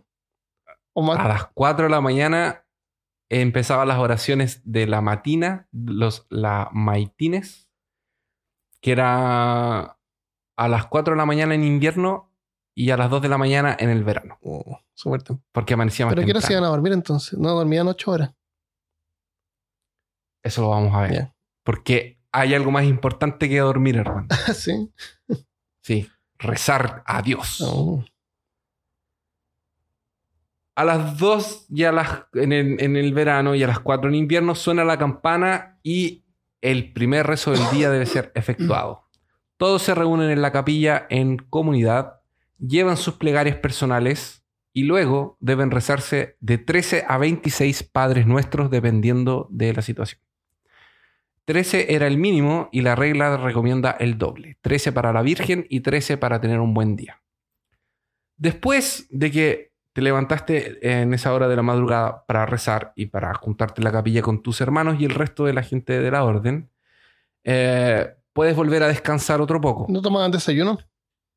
Pero antes de ir a descansar de nuevo, hay que revisar a los caballos. Hay que darles comida, ver si les Ah. falta algo, si están inquietos, porque son tu, es tu, el- tu Lo que te hace caballero. Exactamente. Y porque los animalitos son importantes, pues hay que Sí. cuidarlos. Así que no hay que ver que no le falte nada, que no esté pasando frío, que tenga comida, agua, etc. Si es necesario, antes de volver a tu cuarto a, a- a descansar, eh, a estas horas es importante eh, darle a los sirvientes las órdenes a ver si tienen que reparar algo o hacer alguna cosa. Eh, así que los sirvientes también se tenían que levantar a esa hora para rezar. Entonces, no es necesariamente los de la orden, pero todo el mundo campana a rezar. Eh, ahora, estas instrucciones, como era de madrugada, tenía que ser bajito, sin alzar la voz. no se les puede pegar y tiene que ser con suavidad. ¿A quiénes no se les Entonces, puede no puede pegar? estar. A los sirvientes no se les puede pegar. Ah, Pero es que son, somos templarios, pues, Ya. hermano. Ah, no podemos pegar a los Ah, sirvientes. Entonces, con suavidad, sin alzar la voz, le das instrucciones. No importa que sea la décima vez que le estás pidiendo para que pula una cosa, hay que hacerlo. En ese momento, luego de ver a tu caballeriza, a tu caballo, perdón, y eh, dar instrucción a tus sirvientes, entonces puedes retirarte a descansar otro poco antes de iniciar el día. Porque igual hay que dormir otro poquito. Entonces, antes de dormir, cuando llegas a tu cuarto, tienes que rezar un Padre Nuestro, porque entre el camino de la capilla hasta tu pieza, entre que fuiste a ver a los caballos, hablaste con el sirviente, tal vez ofendiste al Señor. ah, además. Entonces, ¿Quién sabe cuántas En- en ese hormigas pasa- pisaste? o, o tal vez le estabas hablando bajito al sirviente, pero en tu mente lo querías asesinar Eh, y pasiva, la eh, cabeza. Agresivo pasivo. Ah, claro, fuiste agresivo pasivo. Entonces, cuando llegas antes de dormir, es si importante orar y rezar Ah. de nuevo. Por si acaso. Un Padre Nuestro, no es mucho. Acabas de hacer 26. Claro. Uno más no te va a hacer Un, nada. un padre nuestro se tarda como un par de minutos, ¿no? Sí, no, es cortito. Eh, y- hiciste 26. O sea, se 26. pasaban como media hora rezando. Sí, más o menos. A las 2 de la mañana. Oh. Después dan instrucciones y en fin, lo que ya y deben haber comido entre medio. No, estoy en ayuno, hermano. Todavía no llegamos a la... yo ah, estamos, no, espera, no- estamos en la mañana, comer, revisar los caballos, dar órdenes y volver no, a. no comieron. No, darle a de comer a los caballos. Eso. Ya. Eso mismo. Y así como en la vida de quien juega MMORPGs, Ujú. para un monje guerrero su día no es tan diferente. Y dormir no da mucha experiencia. ¿O no, Armando? No. Cuando duermes ganas experiencia. Descanso mejor un poco. Descanso da un poco de experiencia. Así que antes de las 7 de la mañana ya debías estar en pie. Y tú te preguntarás, oh, finalmente puedo ir a tomar desayuno, puedo eh, tomar un cafecito. Ah, ah. Aquí somos monjes serios, somos monjes templarios. Nosotros nos levantamos a rezar la prima. De nuevo. Sí, hay que rezar. Porque hay que entrar a misa. Entonces no puedes entrar a misa si no rezas. Qué lata. Entonces te levantas, Armando, estás siendo eh, rechazado en tu examen para Sí, entrar a, no. a la orden del temple. No. No me está llamando la atención esto. Piensa en el oro. Sí. Y, la, y el traje igual es genial. Y todo. Claro, tienes A lo armadura y mejor caballo. tenían a la entrada así una. Una. Un, un- una ¿Cómo se llama? Un, eh, un maniquí con la armadura para que tú Un la maniquí vieras. con la armadura. Digo, Claro, Esto lo- vale la pena hacer todo esto. sea templario.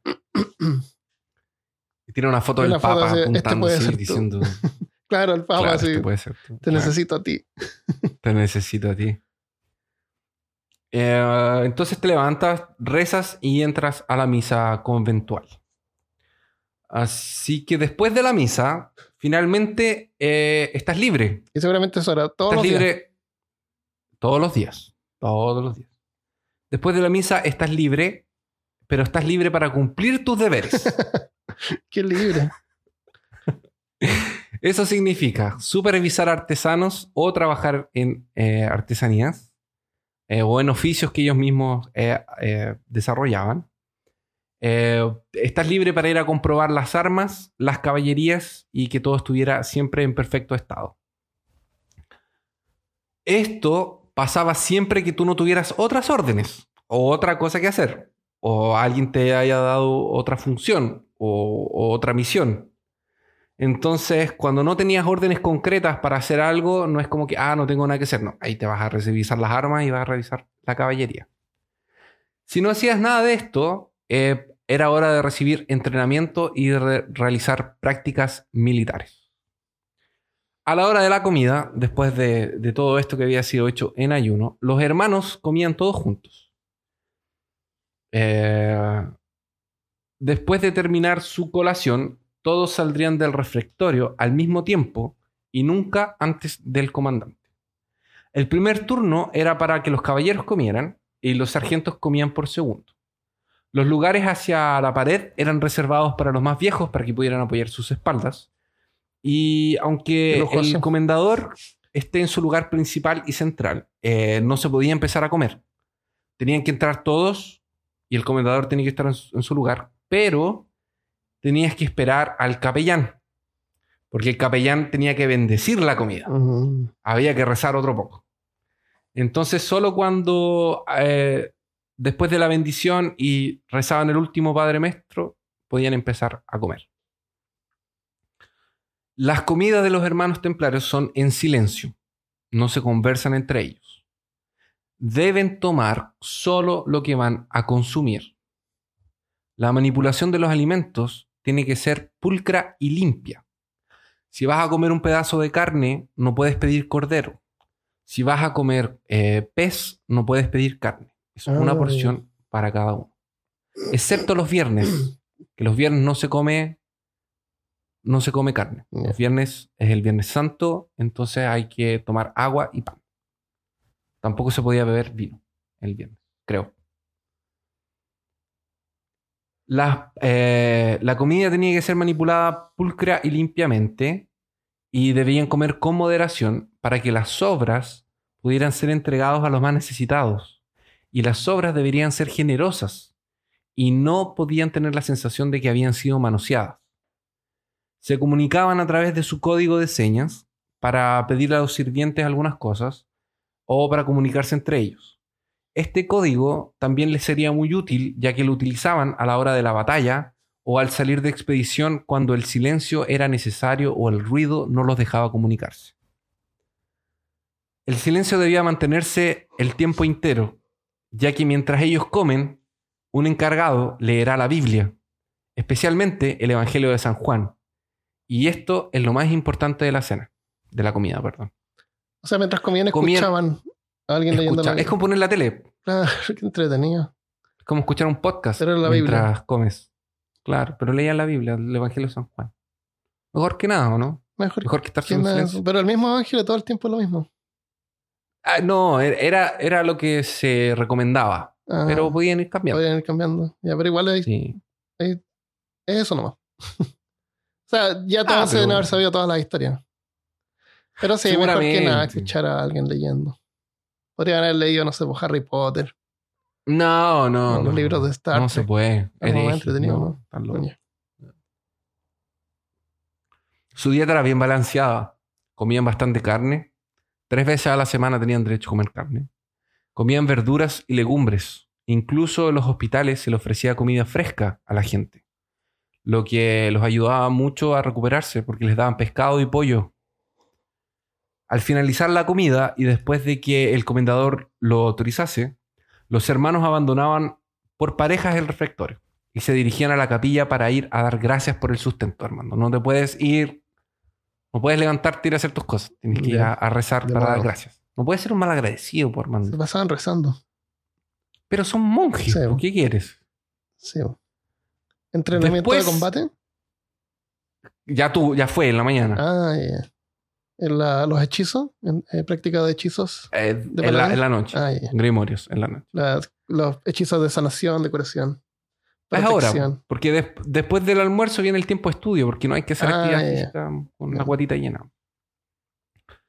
Eh, de ahí viene el tiempo del podías leer uno de... los tres libros que había en la abadía. exactamente. Escritos a mano escritos a mano y en latín. Y en latín. Buena suerte. Ojalá es que haya tenido buena ortografía. El claro. El entrenamiento de combate y otras actividades particulares eran encomendadas a cada uno de ellos. Estos trabajos son interrumpidos para ir de dos en dos horas a los servicios religiosos. A las dos de la tarde, las nonas. A las cuatro, las vísperas. Luego se cena, que se repite todo, aquel proceso, todo ese proceso que te conté. Y durante la cena se lee además la Biblia. De la Biblia se lee la regla del orden, que sería el manual de los templarios. A las 7 de la tarde termina el día y se van a rezar. Eh, Ese es el rezo de El Completas. Y a las 8 la comunidad se retira a descansar hasta el inicio de una nueva jornada A las 8 de la tarde. en la madrugada. A las 8 de la tarde. Súper temprano. Bueno, ya estaba de noche en, ese- en esa hora. Sí. Y, de- y so- y si tú lo piensas, es como unas 6, 8 horas de sueño, porque Sí, está bien. si te acuestas a las 8 y te levantas a las 2, por ejemplo, son 6 horas. Después de que hacían sus cosas, se podían dormir una, una horita, dos horas más antes de levantarse a las 7. Claro, sí, igual dormían harto. Igual dormían bien. O sea, eran la elite. Mm. Entonces, y de hecho, tenían permiso, eh, tienen, tenían algunas reglas en su, en su códex que les permitían cuando el gran mestre, por ejemplo, habían tenido una batalla, una incursión o alguna actividad que los había dejado muy cansados, él les permitía que no fueran a la misa y que no fueran a Ah, rezar en la mañana, Mm, pero tenían que rezar en la cama y tenían como unas oraciones específicas para pedir perdón por no haber ido a la misa y rezar un poco. Claro. Y, y todo esto, todo este ciclo de días tras día tras día se repetía una y otra vez. Y esto es la forma en la que ellos eh, creaban la disciplina. Es así que ellos iban formando la disciplina en, en sus, en sus filas. claro. Eh, es cuestión Y de eso se veía reflejado. Y eso se veía reflejado en el campo de batalla. Entonces tú estabas tan acostumbrado a seguir las órdenes del gran mestre y de tener horarios y de, de hacer las cosas de una forma que en la hora de, de la batalla era todo sincronizado.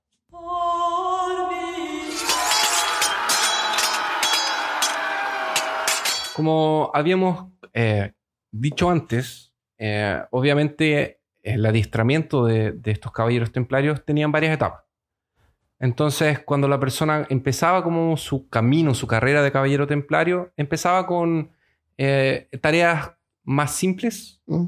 y a medida que iba pasando el tiempo le iban asignando otras hasta que finalmente era enviado a Tierra Santa, donde recibía el último entrenamiento, en donde ya la disciplina era más rígida, en donde ellos entrenaban la parte táctica y la caballería más pesada. Entonces, toda esta vida que conversamos del convento Mm, era una cosa que pasaba eh, más en Europa que en, en- en Tierra Santa.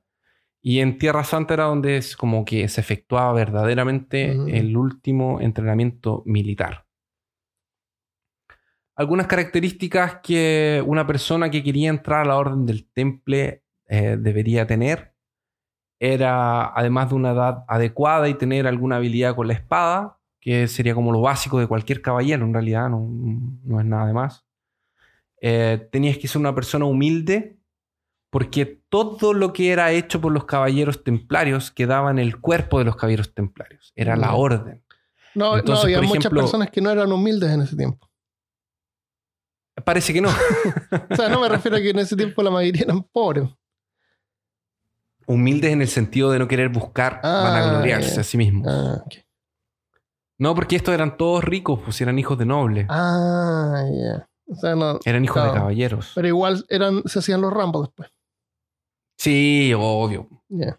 Entonces, ¿qué hacían? Eh, le explicaban que todo lo que era hazañas, glorias, victorias, tanto como derrotas y fracasos, no le pertenecían al caballero, sino que le pertenecían a la orden. Y esto hacía que el grupo pa- parase de ser individual y fuera una orden, fuera un grupo unido, Claro. fueran hermanos y se preocuparan unos de los otros y fueran compactos. O sea, obviamente, eh, yo lo estoy idealizando. Sí, no- ideal. Yo lo saqué, Oigan, está claro, idealizado. Estamos hablando del ideal. Durante el proceso de selección del postulante, eh, le presentaban todas las reglas de la orden. Todo lo que yo te conté, ah, se va a tener que levantar en la mañana, rezar de madrugada, va a tener que ser disciplinado, etc. Y le leían las 72 reglas que tenía el artículo, los artículos de la, de la orden. Y ahora Así vamos a proceder a leer. pensar. Exacto. No. Ahora vamos con las 72 artículos de... Y explicación No, de ni- cada uno. Exactamente. Entonces, la selección de candidatos eh, también era un proceso eh, Largo, Eh, sí, me imagino. monjístico. A lo mejor lo contaban en grupo. Puede ser, una de esas cinco- y de ahí se iban parando a medida que se Ah, iban y a lo mejor uno de ellos después también eran los encargados de ir a leerla. Ah, sí, Claro. pues eran los mismos los que leían enfrente el- el- mientras comían. La cosa es que te contaban todas tus obligaciones, todas las reglas, todo, ah, ya no puede tener hijos, no puede aquí, no puede allá, no puede. Una cosa interesante es que para entrar a los templarios no podías ser casado y tampoco podías pertenecer a otra orden o a otra congregación eclesiástica. Eh, si no existía ningún impedimento, entonces eh, te preguntaban si querías un tiempo para pensarlo, tú te retirabas y lo pensabas, decías, no sé, ¿será que me meto a esto? No, parece mucha, mucho rezo, pero Sí. y siempre es el mismo, pero, pero comían bien. Sí. Pero igual eran nobles, entonces, bueno, hay todo un tema ahí de... de- a veces lo hacían para llevarle hacían eh, gloria a los papás y cosas así, a Claro. la familia. Eso. Eh, cuando la persona se decidía y aceptaba, era interrogado sobre sus intenciones a entrar a la orden de los templarios. Entonces, cuando el gran mestre estaba tranquilo y él te aceptaba, había una ceremonia en donde estaba el gran mestre y todos los hermanos alrededor, todos los otros templarios. Él venía y te colocaba el manto blanco sobre los hombros, como si fuera una capa, y te lo amarraba con cordones alrededor del cuello. En ese momento eh, te bendecía con sus manos y en el más profundo silencio los hermanos empezaban a citar el salmo cuán bueno es. Ecce cuán bonum. Y empezaba a recoar por toda la sala y por todo el castillo de los templarios. Y así era cuando empezabas tu vida como templario. Renunciabas a tu nombre, a- perdón, renunciabas a tu apellido y quedabas solo con tu nombre de pila. Porque ya no eras más Ah. Christopher Kovacevic y Armando Loyola. Eras solo Christopher y Armando. Eras un miembro del Único, claro. Eso va a quedar reservado solo para los más altos rangos que conservarán su apellido y eh, el lugar de donde, de donde vinieron. Existía un, un problema con todo esto porque como es una orden grande y es una orden muy disciplinada, tienes que cuidar que la disciplina sea eh, Mantenía. eh, conservada, mantenida. Y que se cumplan las 72 artículos de, de tu regla. Porque En los si no, ¿para qué diferentes castillos que tienen. 72? Ah. Que, Claro, pues escribe 3, pero 72 es como más difícil de andar cuidando de que se haga todo cumplido. Y hay gente que no estaba muy apta a esto de estar eh, despertando temprano para rezar. Mm. Y hay gente como que no le gustaba esto mucho de ser monje. Entonces, para. mm, tenían un problema con. eh, ¿cómo, cómo lo describía el libro? Era una palabra. Era. mm, tenía un problema con el libertinaje, por ejemplo. Con la libertad. Y eran más rebeldes. Entonces existía un momento que era después de la misa dominical en donde se realizaba una reunión de capítulo, que era una reunión en donde eh, se re- no podía haber nadie que no fuera de la orden del temple y ellos programaban sus eh, estrategias militares, los próximos ataques Mm. y hablar de lo que ocurría en esa en esa reunión tenía como consecuencia la expulsión de la orden. Mm. Para discutir problemas disciplinares también existía esa reunión para resolver si necesitaba ser eh, castigado públicamente o podía resolverse dentro. Entonces, cuando un hermano de la orden era descuidado y él eh, cometía un pecado o cometía un, error, eh, tú tenías la obligación de ir y decirle, por el amor que tú tenías hacia él y porque querías la salvación de su alma, que él no había cumplido y había cometido una falta. Entonces, el hermano que había sido acusado de cometer una falta tenía dos opciones. Podía decir, no, eso de ahí es mentira, o es verdad, eh, o asumo mi castigo y asumo que estoy mal y voy a cuidar para que no me pase nada. Y quien lo acusaba tenía que estar como cuidando y acompañando ese proceso para que él no Mm. pecara más. No sé, por ejemplo, eh, se escondía y miraba por el baño de las enfermeras del hospital. Tenía un hoyito. Entonces lo pillaban y le decían, oye, pero no puedes hacer esto, arrepiéntete. Ya, bueno, ya me voy a arrepentir, tienes razón. Y ahí tú tenías como que acompañarlo para que no lo volviera a hacer. Si el hermano no lo asumía, o era una. Porque era muy importante no hacerlo, no acusar a tu hermano eh, de orden, eh, a escondidas o hacerlo en voz baja. Tenía que ser de frente a frente. Entonces el capítulo era el momento. Donde llegaban y decían, no, el hermano Armando dice que el hermano Christopher eh, diga su acusación. Entonces tú tenías que venir y mirarme los ojos a la cara y acusarme de lo que yo estaba haciendo. Entonces era, en teoría, más difícil crear conspiraciones dentro del temple. Se podían presentar testimonios y el problema se llevaba a un veredicto. Los- el acusador y el acusado discutían, presentaban los argumentos y salían del capítulo, donde se deliraba cuál era la, la consecuencia y se daba un veredicto. Buena, buena práctica esa. O sea, en vez de, de permitir que alguien venga y te haga acusaciones en forma anónima, Sí, todo tiene que ser en público. Así te frena un poco de acusar a alguien porque sabes que lo vas a tener que enfrentar. Y de hecho ya te están dando una primera instancia, que es tú dile a él, Claro, antes también. de llevarlo al capítulo. Ah, le puedes decir antes también. Ah, Le puedes decir antes.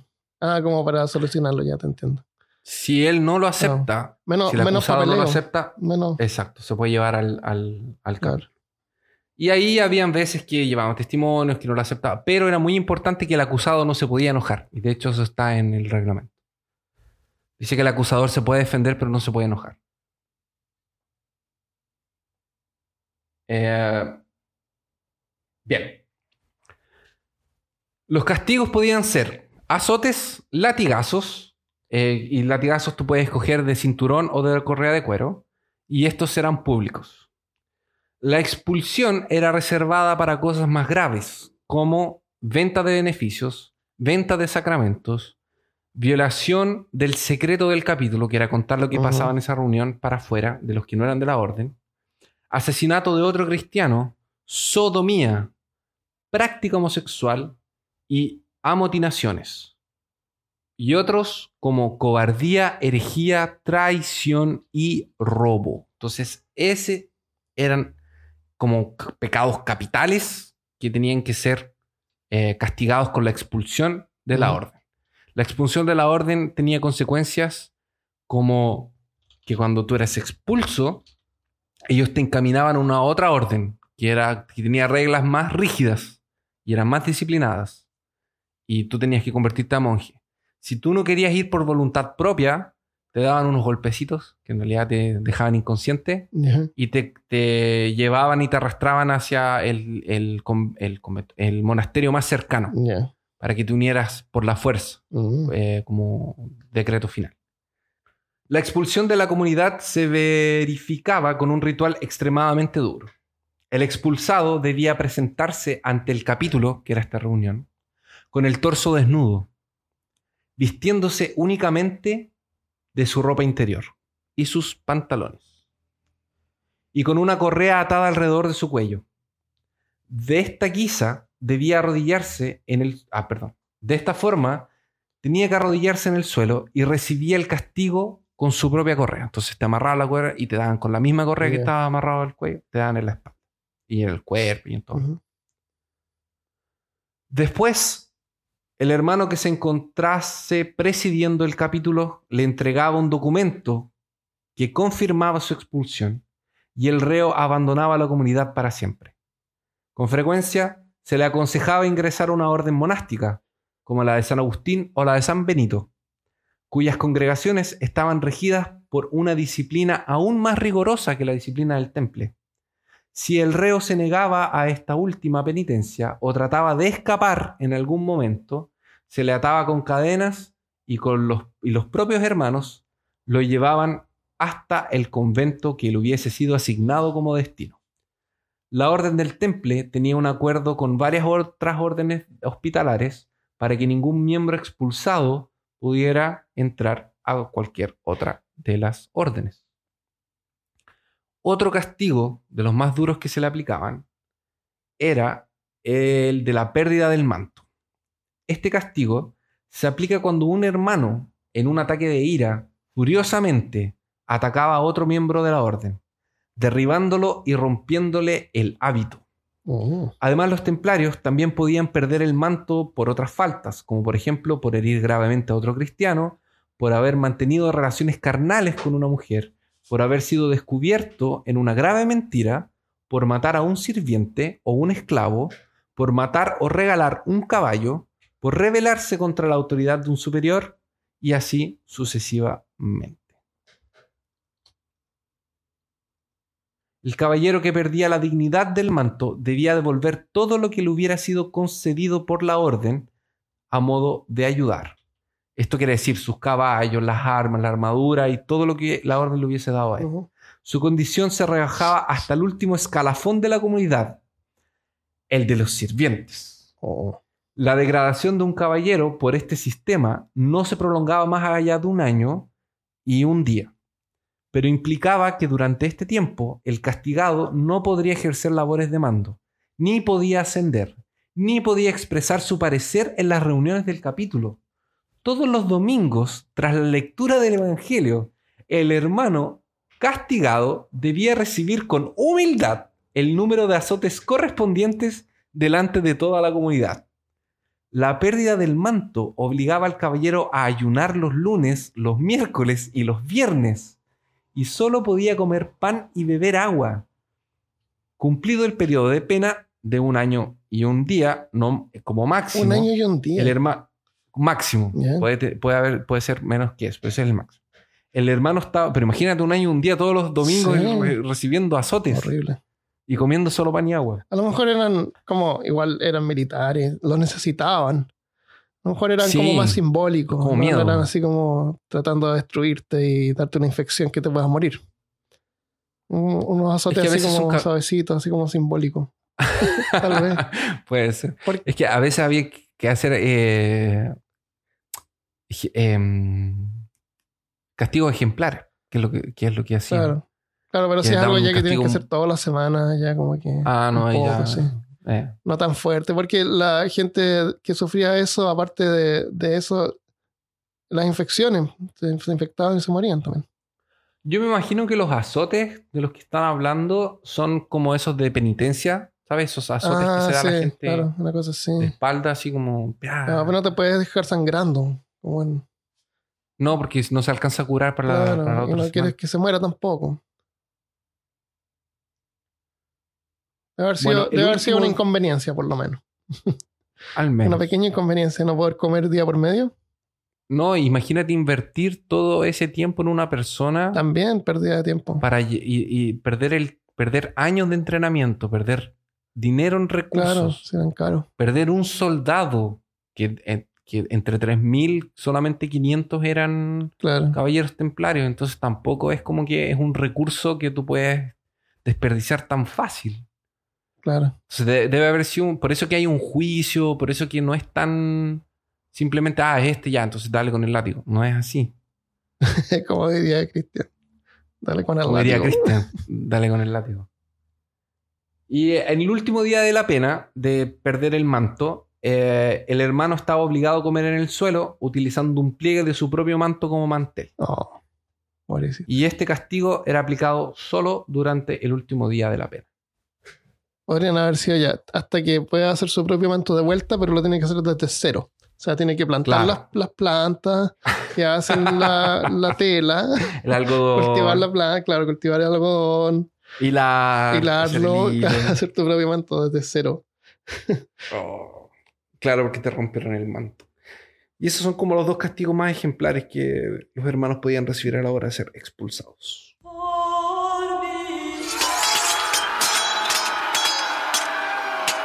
Por el año 1305, el nuevo papa era Clemente V. El papa Clemente V quería unir a los templar la orden de los templarios y la orden de los hospitalarios. ¿Hospitalarios se llamaban? Ya, porque eran dos Sí. órdenes, quería unirlas de alguna manera. Eh, por otro lado, los templarios habían ganado, pero demasiado poder económico y todo. Era, era los templarios es considerada la primera corporación internacional del mundo. Ujú. Entonces, trabajó, no está claro si es que el, el Papa trabajó con Philippe de Francia, porque estaba la Inquisición francesa, que era súper eh, poderosa en ese tiempo. Mm. Bueno, primero que nada, eh, trató de unirlos. Entonces, los llam- llamó al líder de los hospitalarios y al líder de los templarios eh, a una audiencia. Sí. El líder de los hospitalarios se retrasó. Entonces le dio más tiempo al líder de los, de los templarios, que era Jacques de Molay, a hablar con el Papa. Entonces ahí empezaron como a salir como los, los chismes y las cosas así que Ah, empezaron a salir como los trapos sucios. Los roces. Claro. Empezaron a salir los trapos sucios y el Papa se dio cuenta de algunas eh, violaciones que estaban cometiendo, que podrían haber estado cometiendo los templarios en ese tiempo. Entonces, él Ah. trabajando con el, con el, con el, con Felipe, Felipe IV o bajo Felipe IV, eh, Felipe, Felipe los, Philip los acusó de herejía. Ah, sí. Pero en ese tiempo, acusar de herejía ya, ya se había vuelto como medio común y corriente, como que nadie te, te daba mucha atención si es que lo acusabas de hereje. Entonces tenía que embelezar más la acusación para que lo tomaran en cuenta. Entonces ahí él inventó de que eh, lo- en- eh, la homosexualidad era, era súper frecuente entre los sí. templarios. Y además tenían ritos así como medio satánicos que escupían en la cruz y como que los hizo ver Sí. súper mal, súper mal. Y que eh, ellos, eh, la verdad es que no cultuaban a Dios, cultuaban a Baphomet. Claro, a Baphomet, que es la imagen como de la, de la iglesia satánica. Eh, lo otro es que habían sospechas de que en una batalla ellos habían encontrado el- las riquezas del rey Salomón. Sí. Entonces eran tremendamente ricos y, y, el, y el Papa fue a hablar con Filipe y le dijo, esto, esto se está volviendo demasiado poderoso. ¿Y para qué? ¿Qué es lo que van a hacer ellos? Eh, van a derrocar el gobierno francés, por ejemplo, que Francia era como la, la capital de Europa en ese tiempo. Sí. Entonces, eh, ahí es como que Felipe, que ya era como medio paranoico, le- lo- los trató de detener. Y lo lograron. Al final de todo, el, a todo al gran maestro Jacques de Molay y todos los líderes templarios fueron eh, eh, condenados a ser quemados en la hoguera, al frente de la catedral de Notre Dame. El Jacques de Molay cuentan de que él pidió de que lo amarraran de forma de que le pudiera dar la cara a la, a la catedral y con las manos atadas de forma eh, de, de re- de oración. Sí, para que pudiera rezar. Esto fue en el año 1314. Eh, cuando estaba ya desapareciendo entre las flamas, eh, algunos dicen que escucharon que gritó, Dios sabe quién es el pecador, y pronto caerá una calamidad a aquellos que nos condenaron a muerte. El Papa Clemente murió un mes después y Philip murió en un accidente Sí. mientras cazaba, ese mismo año. Sí. Y ese fue el ¿Tú final. sabes, cómo, ¿Tú sabes cómo murió Clemente? en un accidente de cacería, pero no sé. No, le- no, un amigo le disparó. no, en- no Enrique, Clemente. Ah, Clemente murió un año, no, no sé qué le pasó. ¿Cómo murió? Estaba visitando una iglesia, ¿Ya? estaba viajando y cayó un rayo ¿En en la serio? iglesia y la iglesia se prendió fuego. Wow, y se quemó. Y después, eh, después solo encontraron restos del cadáver de... Ah, lo habrán, lo habrán relacionado con la, con la acusación de, de Jacques de Molay. Probablemente. Jack- No tengo ninguna prueba Claro, de que eso haya esto no es- pasado. el- y eso fue el final. Jacques de Molay, si tú lo miras, eh, se parece al, al caballero este que aparecía en el Indiana Jones, cuando van a buscar el, Ah, ya, sí. un caballero viejo, porque ella, ella era anciano. sí. Y ese fue el final, hasta el año futurístico del año 2001. ¡Uh! El año 2001. Entre eh, los archivos secretos del Vaticano, alguien encontró un, un pergamino que, que en el año 1628 había, había sido archivado en el lugar equivocado. Oh. Este pergamino, que se llama pergamino chinón, es un registro de un juicio templario que indica que el Papa Clemente habría resuelto, habría absuelto a los templarios de herejía antes de disolver la orden cuatro años después. O sea, los había absuelto. Porque segura- según eso, el Papa Clemente había actuado eh, bajo el poder de Filip. Sí, como a la fuerza, pero en realidad Mm. la Iglesia Católica hoy en día considera que la persecución de los templarios fue injusta y no había nada erróneo entre las prácticas de, de la orden. Qué terrible. Sí. El Papa Clemente había sido forzado a actuar bajo las maquinaciones diabólicas del rey Philippe de Francia. Oh. Jo, jo, jo. El- y hoy en día los templarios todavía existen en el, en el mundo de la fantasía. O tal sí, vez hay no. juegos de, de computador, Sí. están en todos lados. Están en todas partes.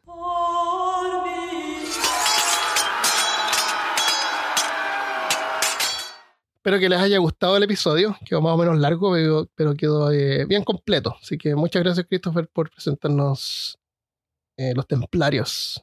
Sí, Ahora sabemos más de ellos y sabemos que no queremos ser eh, que, que no quieren di- unirse a la orden. no, dijo, Yo- no dijo nada, nue- nada bueno. y, y yo estaba tan emocionado cuando leía estas cosas y era como, es una vida común de un monje templario. Era tan, tan increíble. Sí. Estaba muy, muy, muy entusiasmado con este informe. Porque siempre es la parte mística y no sé qué Sí. cosa. Y como que la vida de ellos fue durante cientos de años eso. Sí. Bueno, en otro episodio a lo mejor podemos hablar sobre la, la parte mística, ¿sí? los templarios, Illuminatis y todas Sí, esas gracias, secretas. Gracias a Sí. las dos personas que llegaron hasta aquí. Claro, eso, eso mismo. Bueno, a lo mejor alguien se lo saltó, pero bueno. Ah, no, hagan, no hagan trampa, vayan a escucharlo. Eh, un anuncio que tenemos esta semana es que abrimos Discord. Es un servidor de Discord. Discord es un sistema como de chat que se puede usar en el navegador, se puede descargar en el computador, en Windows, en Mac y también se puede descargar una aplicación para Android y iPhone. Y no sé si estará disponible para Linux. Tal vez que sí. Sí. Bueno, se puede usar en- para- en web, así que Yo sé que está para un Ubuntu. Entonces es súper flexible, tiene la gracia de que se pueden crear subcanales, entonces tenemos canales, un canal general donde conversamos, compartimos memes, eh, tenemos un canal para enviar sugerencias y si ves alguna sugerencia que te gusta le puedes poner un dedo hacia arriba, entonces después nosotros podemos eh, mirar Ah, y ver así sí. cuáles tienen maya- mayor verdad. atención. Eh, y también los Patreons tienen acceso a un canal secreto de Patreon. Bueno, no es secreto, es, es visible si son Patreons. también eh, hay canales de voz donde se puede conversar por voz y también eh, en video. Entonces tenemos planeado con Christopher en el futuro transmitir por ahí, a lo mejor ponernos de acuerdo algún día para que todos puedan participar. Va a depender mucho de si la gente nos quiere ver y nos quiere escuchar en vivo. También, porque- también. Yo soy calvo, así que les digo al tiro, por los que no me conocen. Yo me puedo dejar un bigote para tener algo distinto. Eso, para hacer unos bigotes con unos rolitos a los lados. Claro. O me puedo dejar el, el- la barba de. Barba trenzada. No, la barba del doctor Brinkley. El, am, entonces, únanse a Discord. En, en, en la información de este episodio vamos a dejar el enlace y lo mandamos también a los que están inscritos a la lista de correos y está visible en todas las redes sociales, así que no creo que se vayan a perder. De todas maneras, pueden siempre mirar eh, en la página peorcaso.com. Ahí vamos a poner también un enlace visible.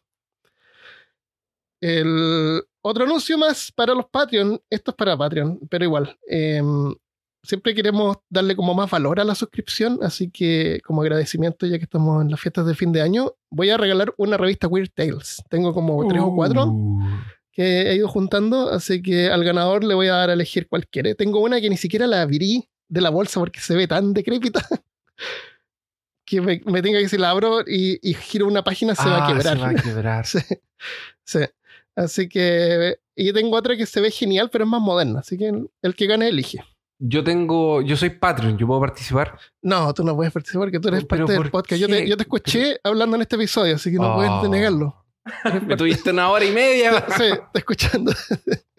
sí, así que no. Sorry, pero yo te mandé una a ti pe- personalmente para tu No, cumpleaños. sí, es verdad. La tengo aquí, de hecho. Está atrás. Da buena suerte. Te, te dio puntos de magia, ¿no? Me dio. Me, me sacó ¿Qué- qué- puntos de, de cordura, Ah, pero eh, me aumentó los puntos de magia.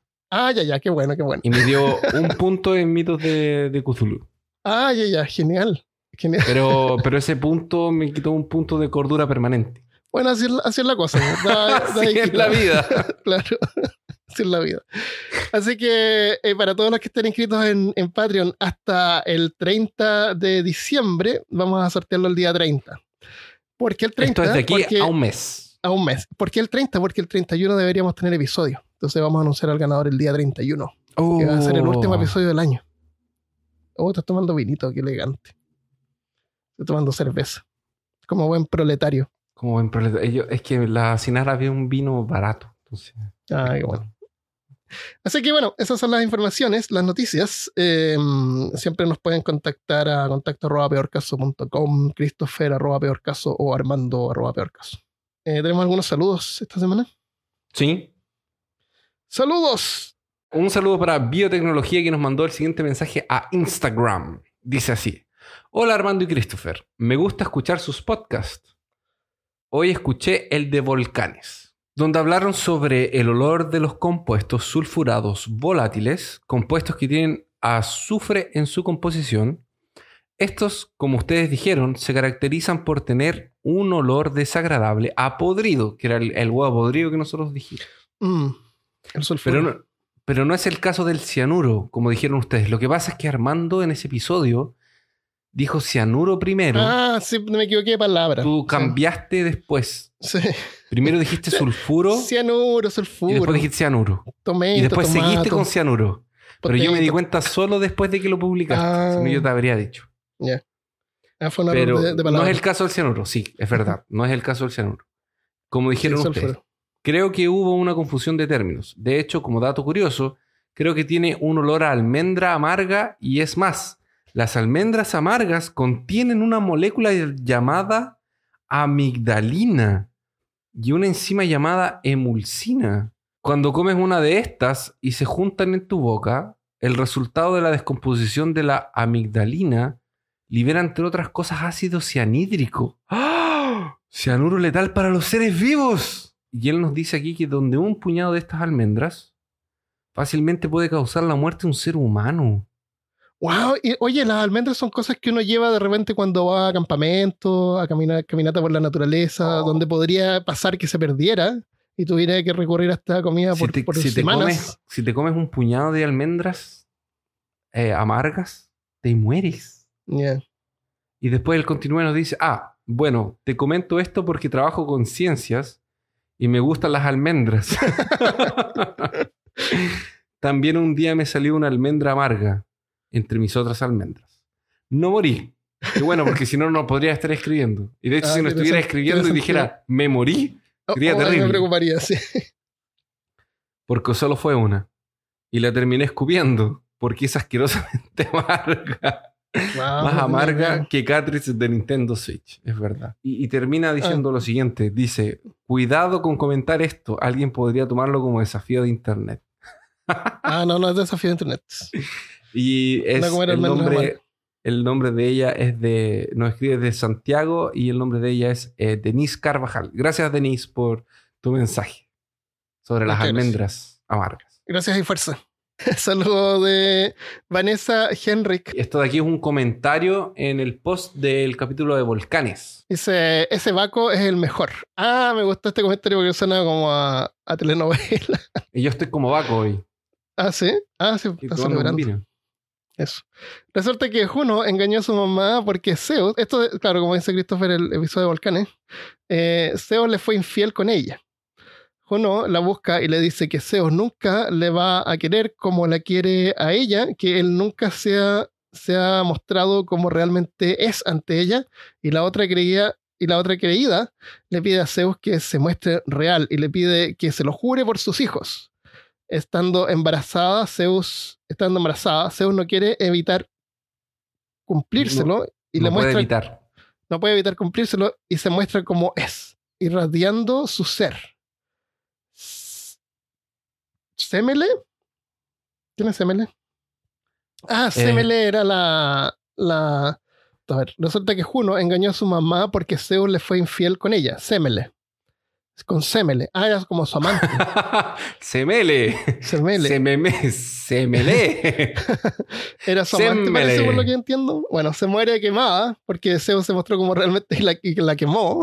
Lo que pasa Eh, es que Zeus, Zeus le fue infiel a Juno con la mamá de Juno, que es Semele. ah, Semele. ya, ya, Semele o Semele. Semele. No es Lo Semele. dije en tres formas distintas por si acaso. Bueno, es que eh, hay una regla de acento en español en, en gramática. Tú puedes saber eh, cómo se pronuncia la palabra viendo si tiene acento o no. Ah, Cuánta- por supuesto. pero quién sabe esas cosas. Ya. Nah. Eh, muere quemada, pero Zeus rescata al feto que llevaba y lo termina de gestar en su muslo. En su En muslo. En su muslo. En su muslo, así que le abrió un hoyo en el muslo y puso al feto ahí en el muslo. No, no, no, no, ¿no viste Death Stranding? Que No. hay una guaguita en un, como en un ¿Un tubo. No. Bueno. Baco, na- la- Baco nace de Zeus, lo que le da su lugar como dios, y cuando puede baja al infierno a sacar a su mamá, a quien le cambia el nombre para protegerla. Y a pesar de todo eso, va y rescata a Juno. Ese Baco es el mejor. Es buena la historia. Podríamos hacer un, Es, un es- episodio es- más de, de la, eh, la vida claro, de, de la, dioses de del la vida de Baco. Sí, yo, puse, yo lo respondí, no se pierde la próxima semana. Rosas del Olimpo. podríamos poner un. Podríamos, quién sabe, un día hacemos un- una miniserie de. Eso. Hay una, ¿Tú sabes quién es um, eh, Neil Gaiman? Claro que sí, quién es. Tiene un, tiene un libro de mitología nórdica que él escribió. Ah, sí, sí, sí, sí. sí. Así que a lo mejor podríamos pescar Y él eso. fue el que escribió Dioses Americanos, ¿no fue? Ah, no, Bueno. tengo idea. Sí, fue él. Y él escribió Dioses Americanos y también eh, hizo Sandman. Sí, pues, Ama- famoso por Sandman y también la, la serie esta de, del ángel y el demonio que está en Amazon. Eh, Omens. Omens, Good Good, Omens. Sí. Que es súper buena. Súper entretenida. Micael Méndez nos recomienda en Facebook y dice, excelente podcast, los escucho todos los días en La Vega y en donde esté, hace un mes aproximadamente. 100% recomendados. Ya me di vuelta a todos los capítulos. Somos un videojuego. Se lo dio vuelta. Ahora somos iguales, pero en vez de ser eh, color piel, somos verdes. Y, y, y después nos que así como que te pasa atrás. siguiente nivel y son los mismos monstruos, pero diferente color. Ah, pero diferente color, es verdad. Sí, se pone más difícil eh, con el tiempo. Claro, pero cambia el color nomás. Dice que sigamos así y ojalá sacaran más capítulos a la semana. Saludos desde todos desde Linares, Chile. Bueno, quién sabe. Algún, Algún algún día. Si nos podemos dedicar 100% a esto, obvio. Eric Núñez también nos dejó un mensaje. Dice: Muy buenas, me comunico desde mi presente. Me leerán en su pasado, pero mi mensaje será escuchado en el futuro. ¿Qué? Mi mente es así. Mi mente, Mi implotó, pero explotó al mismo tiempo. Llevo alrededor de tres semanas escuchando su podcast. Acabo de terminar de escuchar el episodio número 84. Estoy en 10 capítulos de ponerme al día. Me encanta el contenido que hacen y me da mucha gracia cuando dicen cosas que borrarán en postproducción o errores que cometen. Quizás se les olvide borrar o solo lo dejan para causar gracia. No, es, es a propósito, por supuesto. La- no, Armando. ¿Cómo se nos va a olvidar? la verdad es que cuando Armando edita está jugando World of Warcraft. Nada, nada que ver. Y por eso que se le olvidan las cosas. Sí, puede ser que esté jugando, pero eso no Tal vez. Sin volumen. Por eso juego, juego, juego sin volumen mientras estoy editando. Eh, sería bueno que nos recomienden algunos podcasts que a ustedes les guste como comentarios al final. Les digo que también los escucho mientras trabajo en una sastrería. Saludos desde Chiapas, México. Imagínate También- una sastrería, qué genial debe ser trabajar en una sastrería. Es como, es como al que le vende la ropa John Wick. Claro, eh, debe ser, me imagino, así como una sastrería de, de los... ¿Cómo se llama esta cosa? Kingsman. Kingsman, claro, Kingsman. Súper eh, top. También es gracioso cuando tratan de los nombres de los estados y ciudades de México. No, no es la intención que sea gracioso. Pero gracias. ya, muchas gracias. Ah, espérate, postdata. Mi episodio favorito también es La vida secreta de los árboles. Ah, es lindo ese episodio. Aunque no soy tan fan de las plantas, es un tema que casi no conocía y hizo que les tuviera más respeto hacia ellas. Qué bueno. Muchas gracias, Eric. Muchas gracias. Y en YouTube, para finalizar, eh, tenemos algunos saludos también. No se olviden que tenemos una pequeña introducción. Entonces, si les gusta, si quieren, entren, nos dan un like y suscríbanse. Sí. Eh, ahí nos van a poder ver dar jugo por unos 10 segundos al principio del episodio. Ah, sí, grabamos una introducción en video, si nos quieren ver. Y bueno, aquí nos dejaron algunos comentarios también. Eh, Felipe Cisneros nos dejó un comentario que dice el- lo siguiente: Saludos, solo pasé a suscribirme y comentar. Muy buen podcast. Deberían ser más conocidos. Los escucho desde Spotify. Saludos desde Panamá. Gracias, Felipe. Esa es la actitud. Nos escucha de Spotify, que nos pero, pero viene a, a igual a, a YouTube a darnos un like y una suscripción. Que lo hacemos para que más gente encuentre el podcast como sugerencia en, en YouTube. Y nos pueden encontrar en youtube.com slash peor caso. Súper fácil. Exacto. Con súper fácil encontrarnos. Muchas gracias entonces por haber estado con nosotros en este mega episodio, porque va a quedar súper largo. Es un Porque, porque quedó súper largo, me imagino. episodio totote. Claro. Así que mm, nos vemos la próxima vez. Y los que son Patreon, quédense porque ahora viene el Afterpot. Y estamos frescos porque estamos grabando esto en el futuro, que es su pasado, Sí. como dijo. Que es el futuro, pero es un mensaje del pasado que ustedes van a escuchar en su presente. Ah, no sé, ya me confundí. Ya, nos vemos entonces la próxima vez. Adiós. Adiós.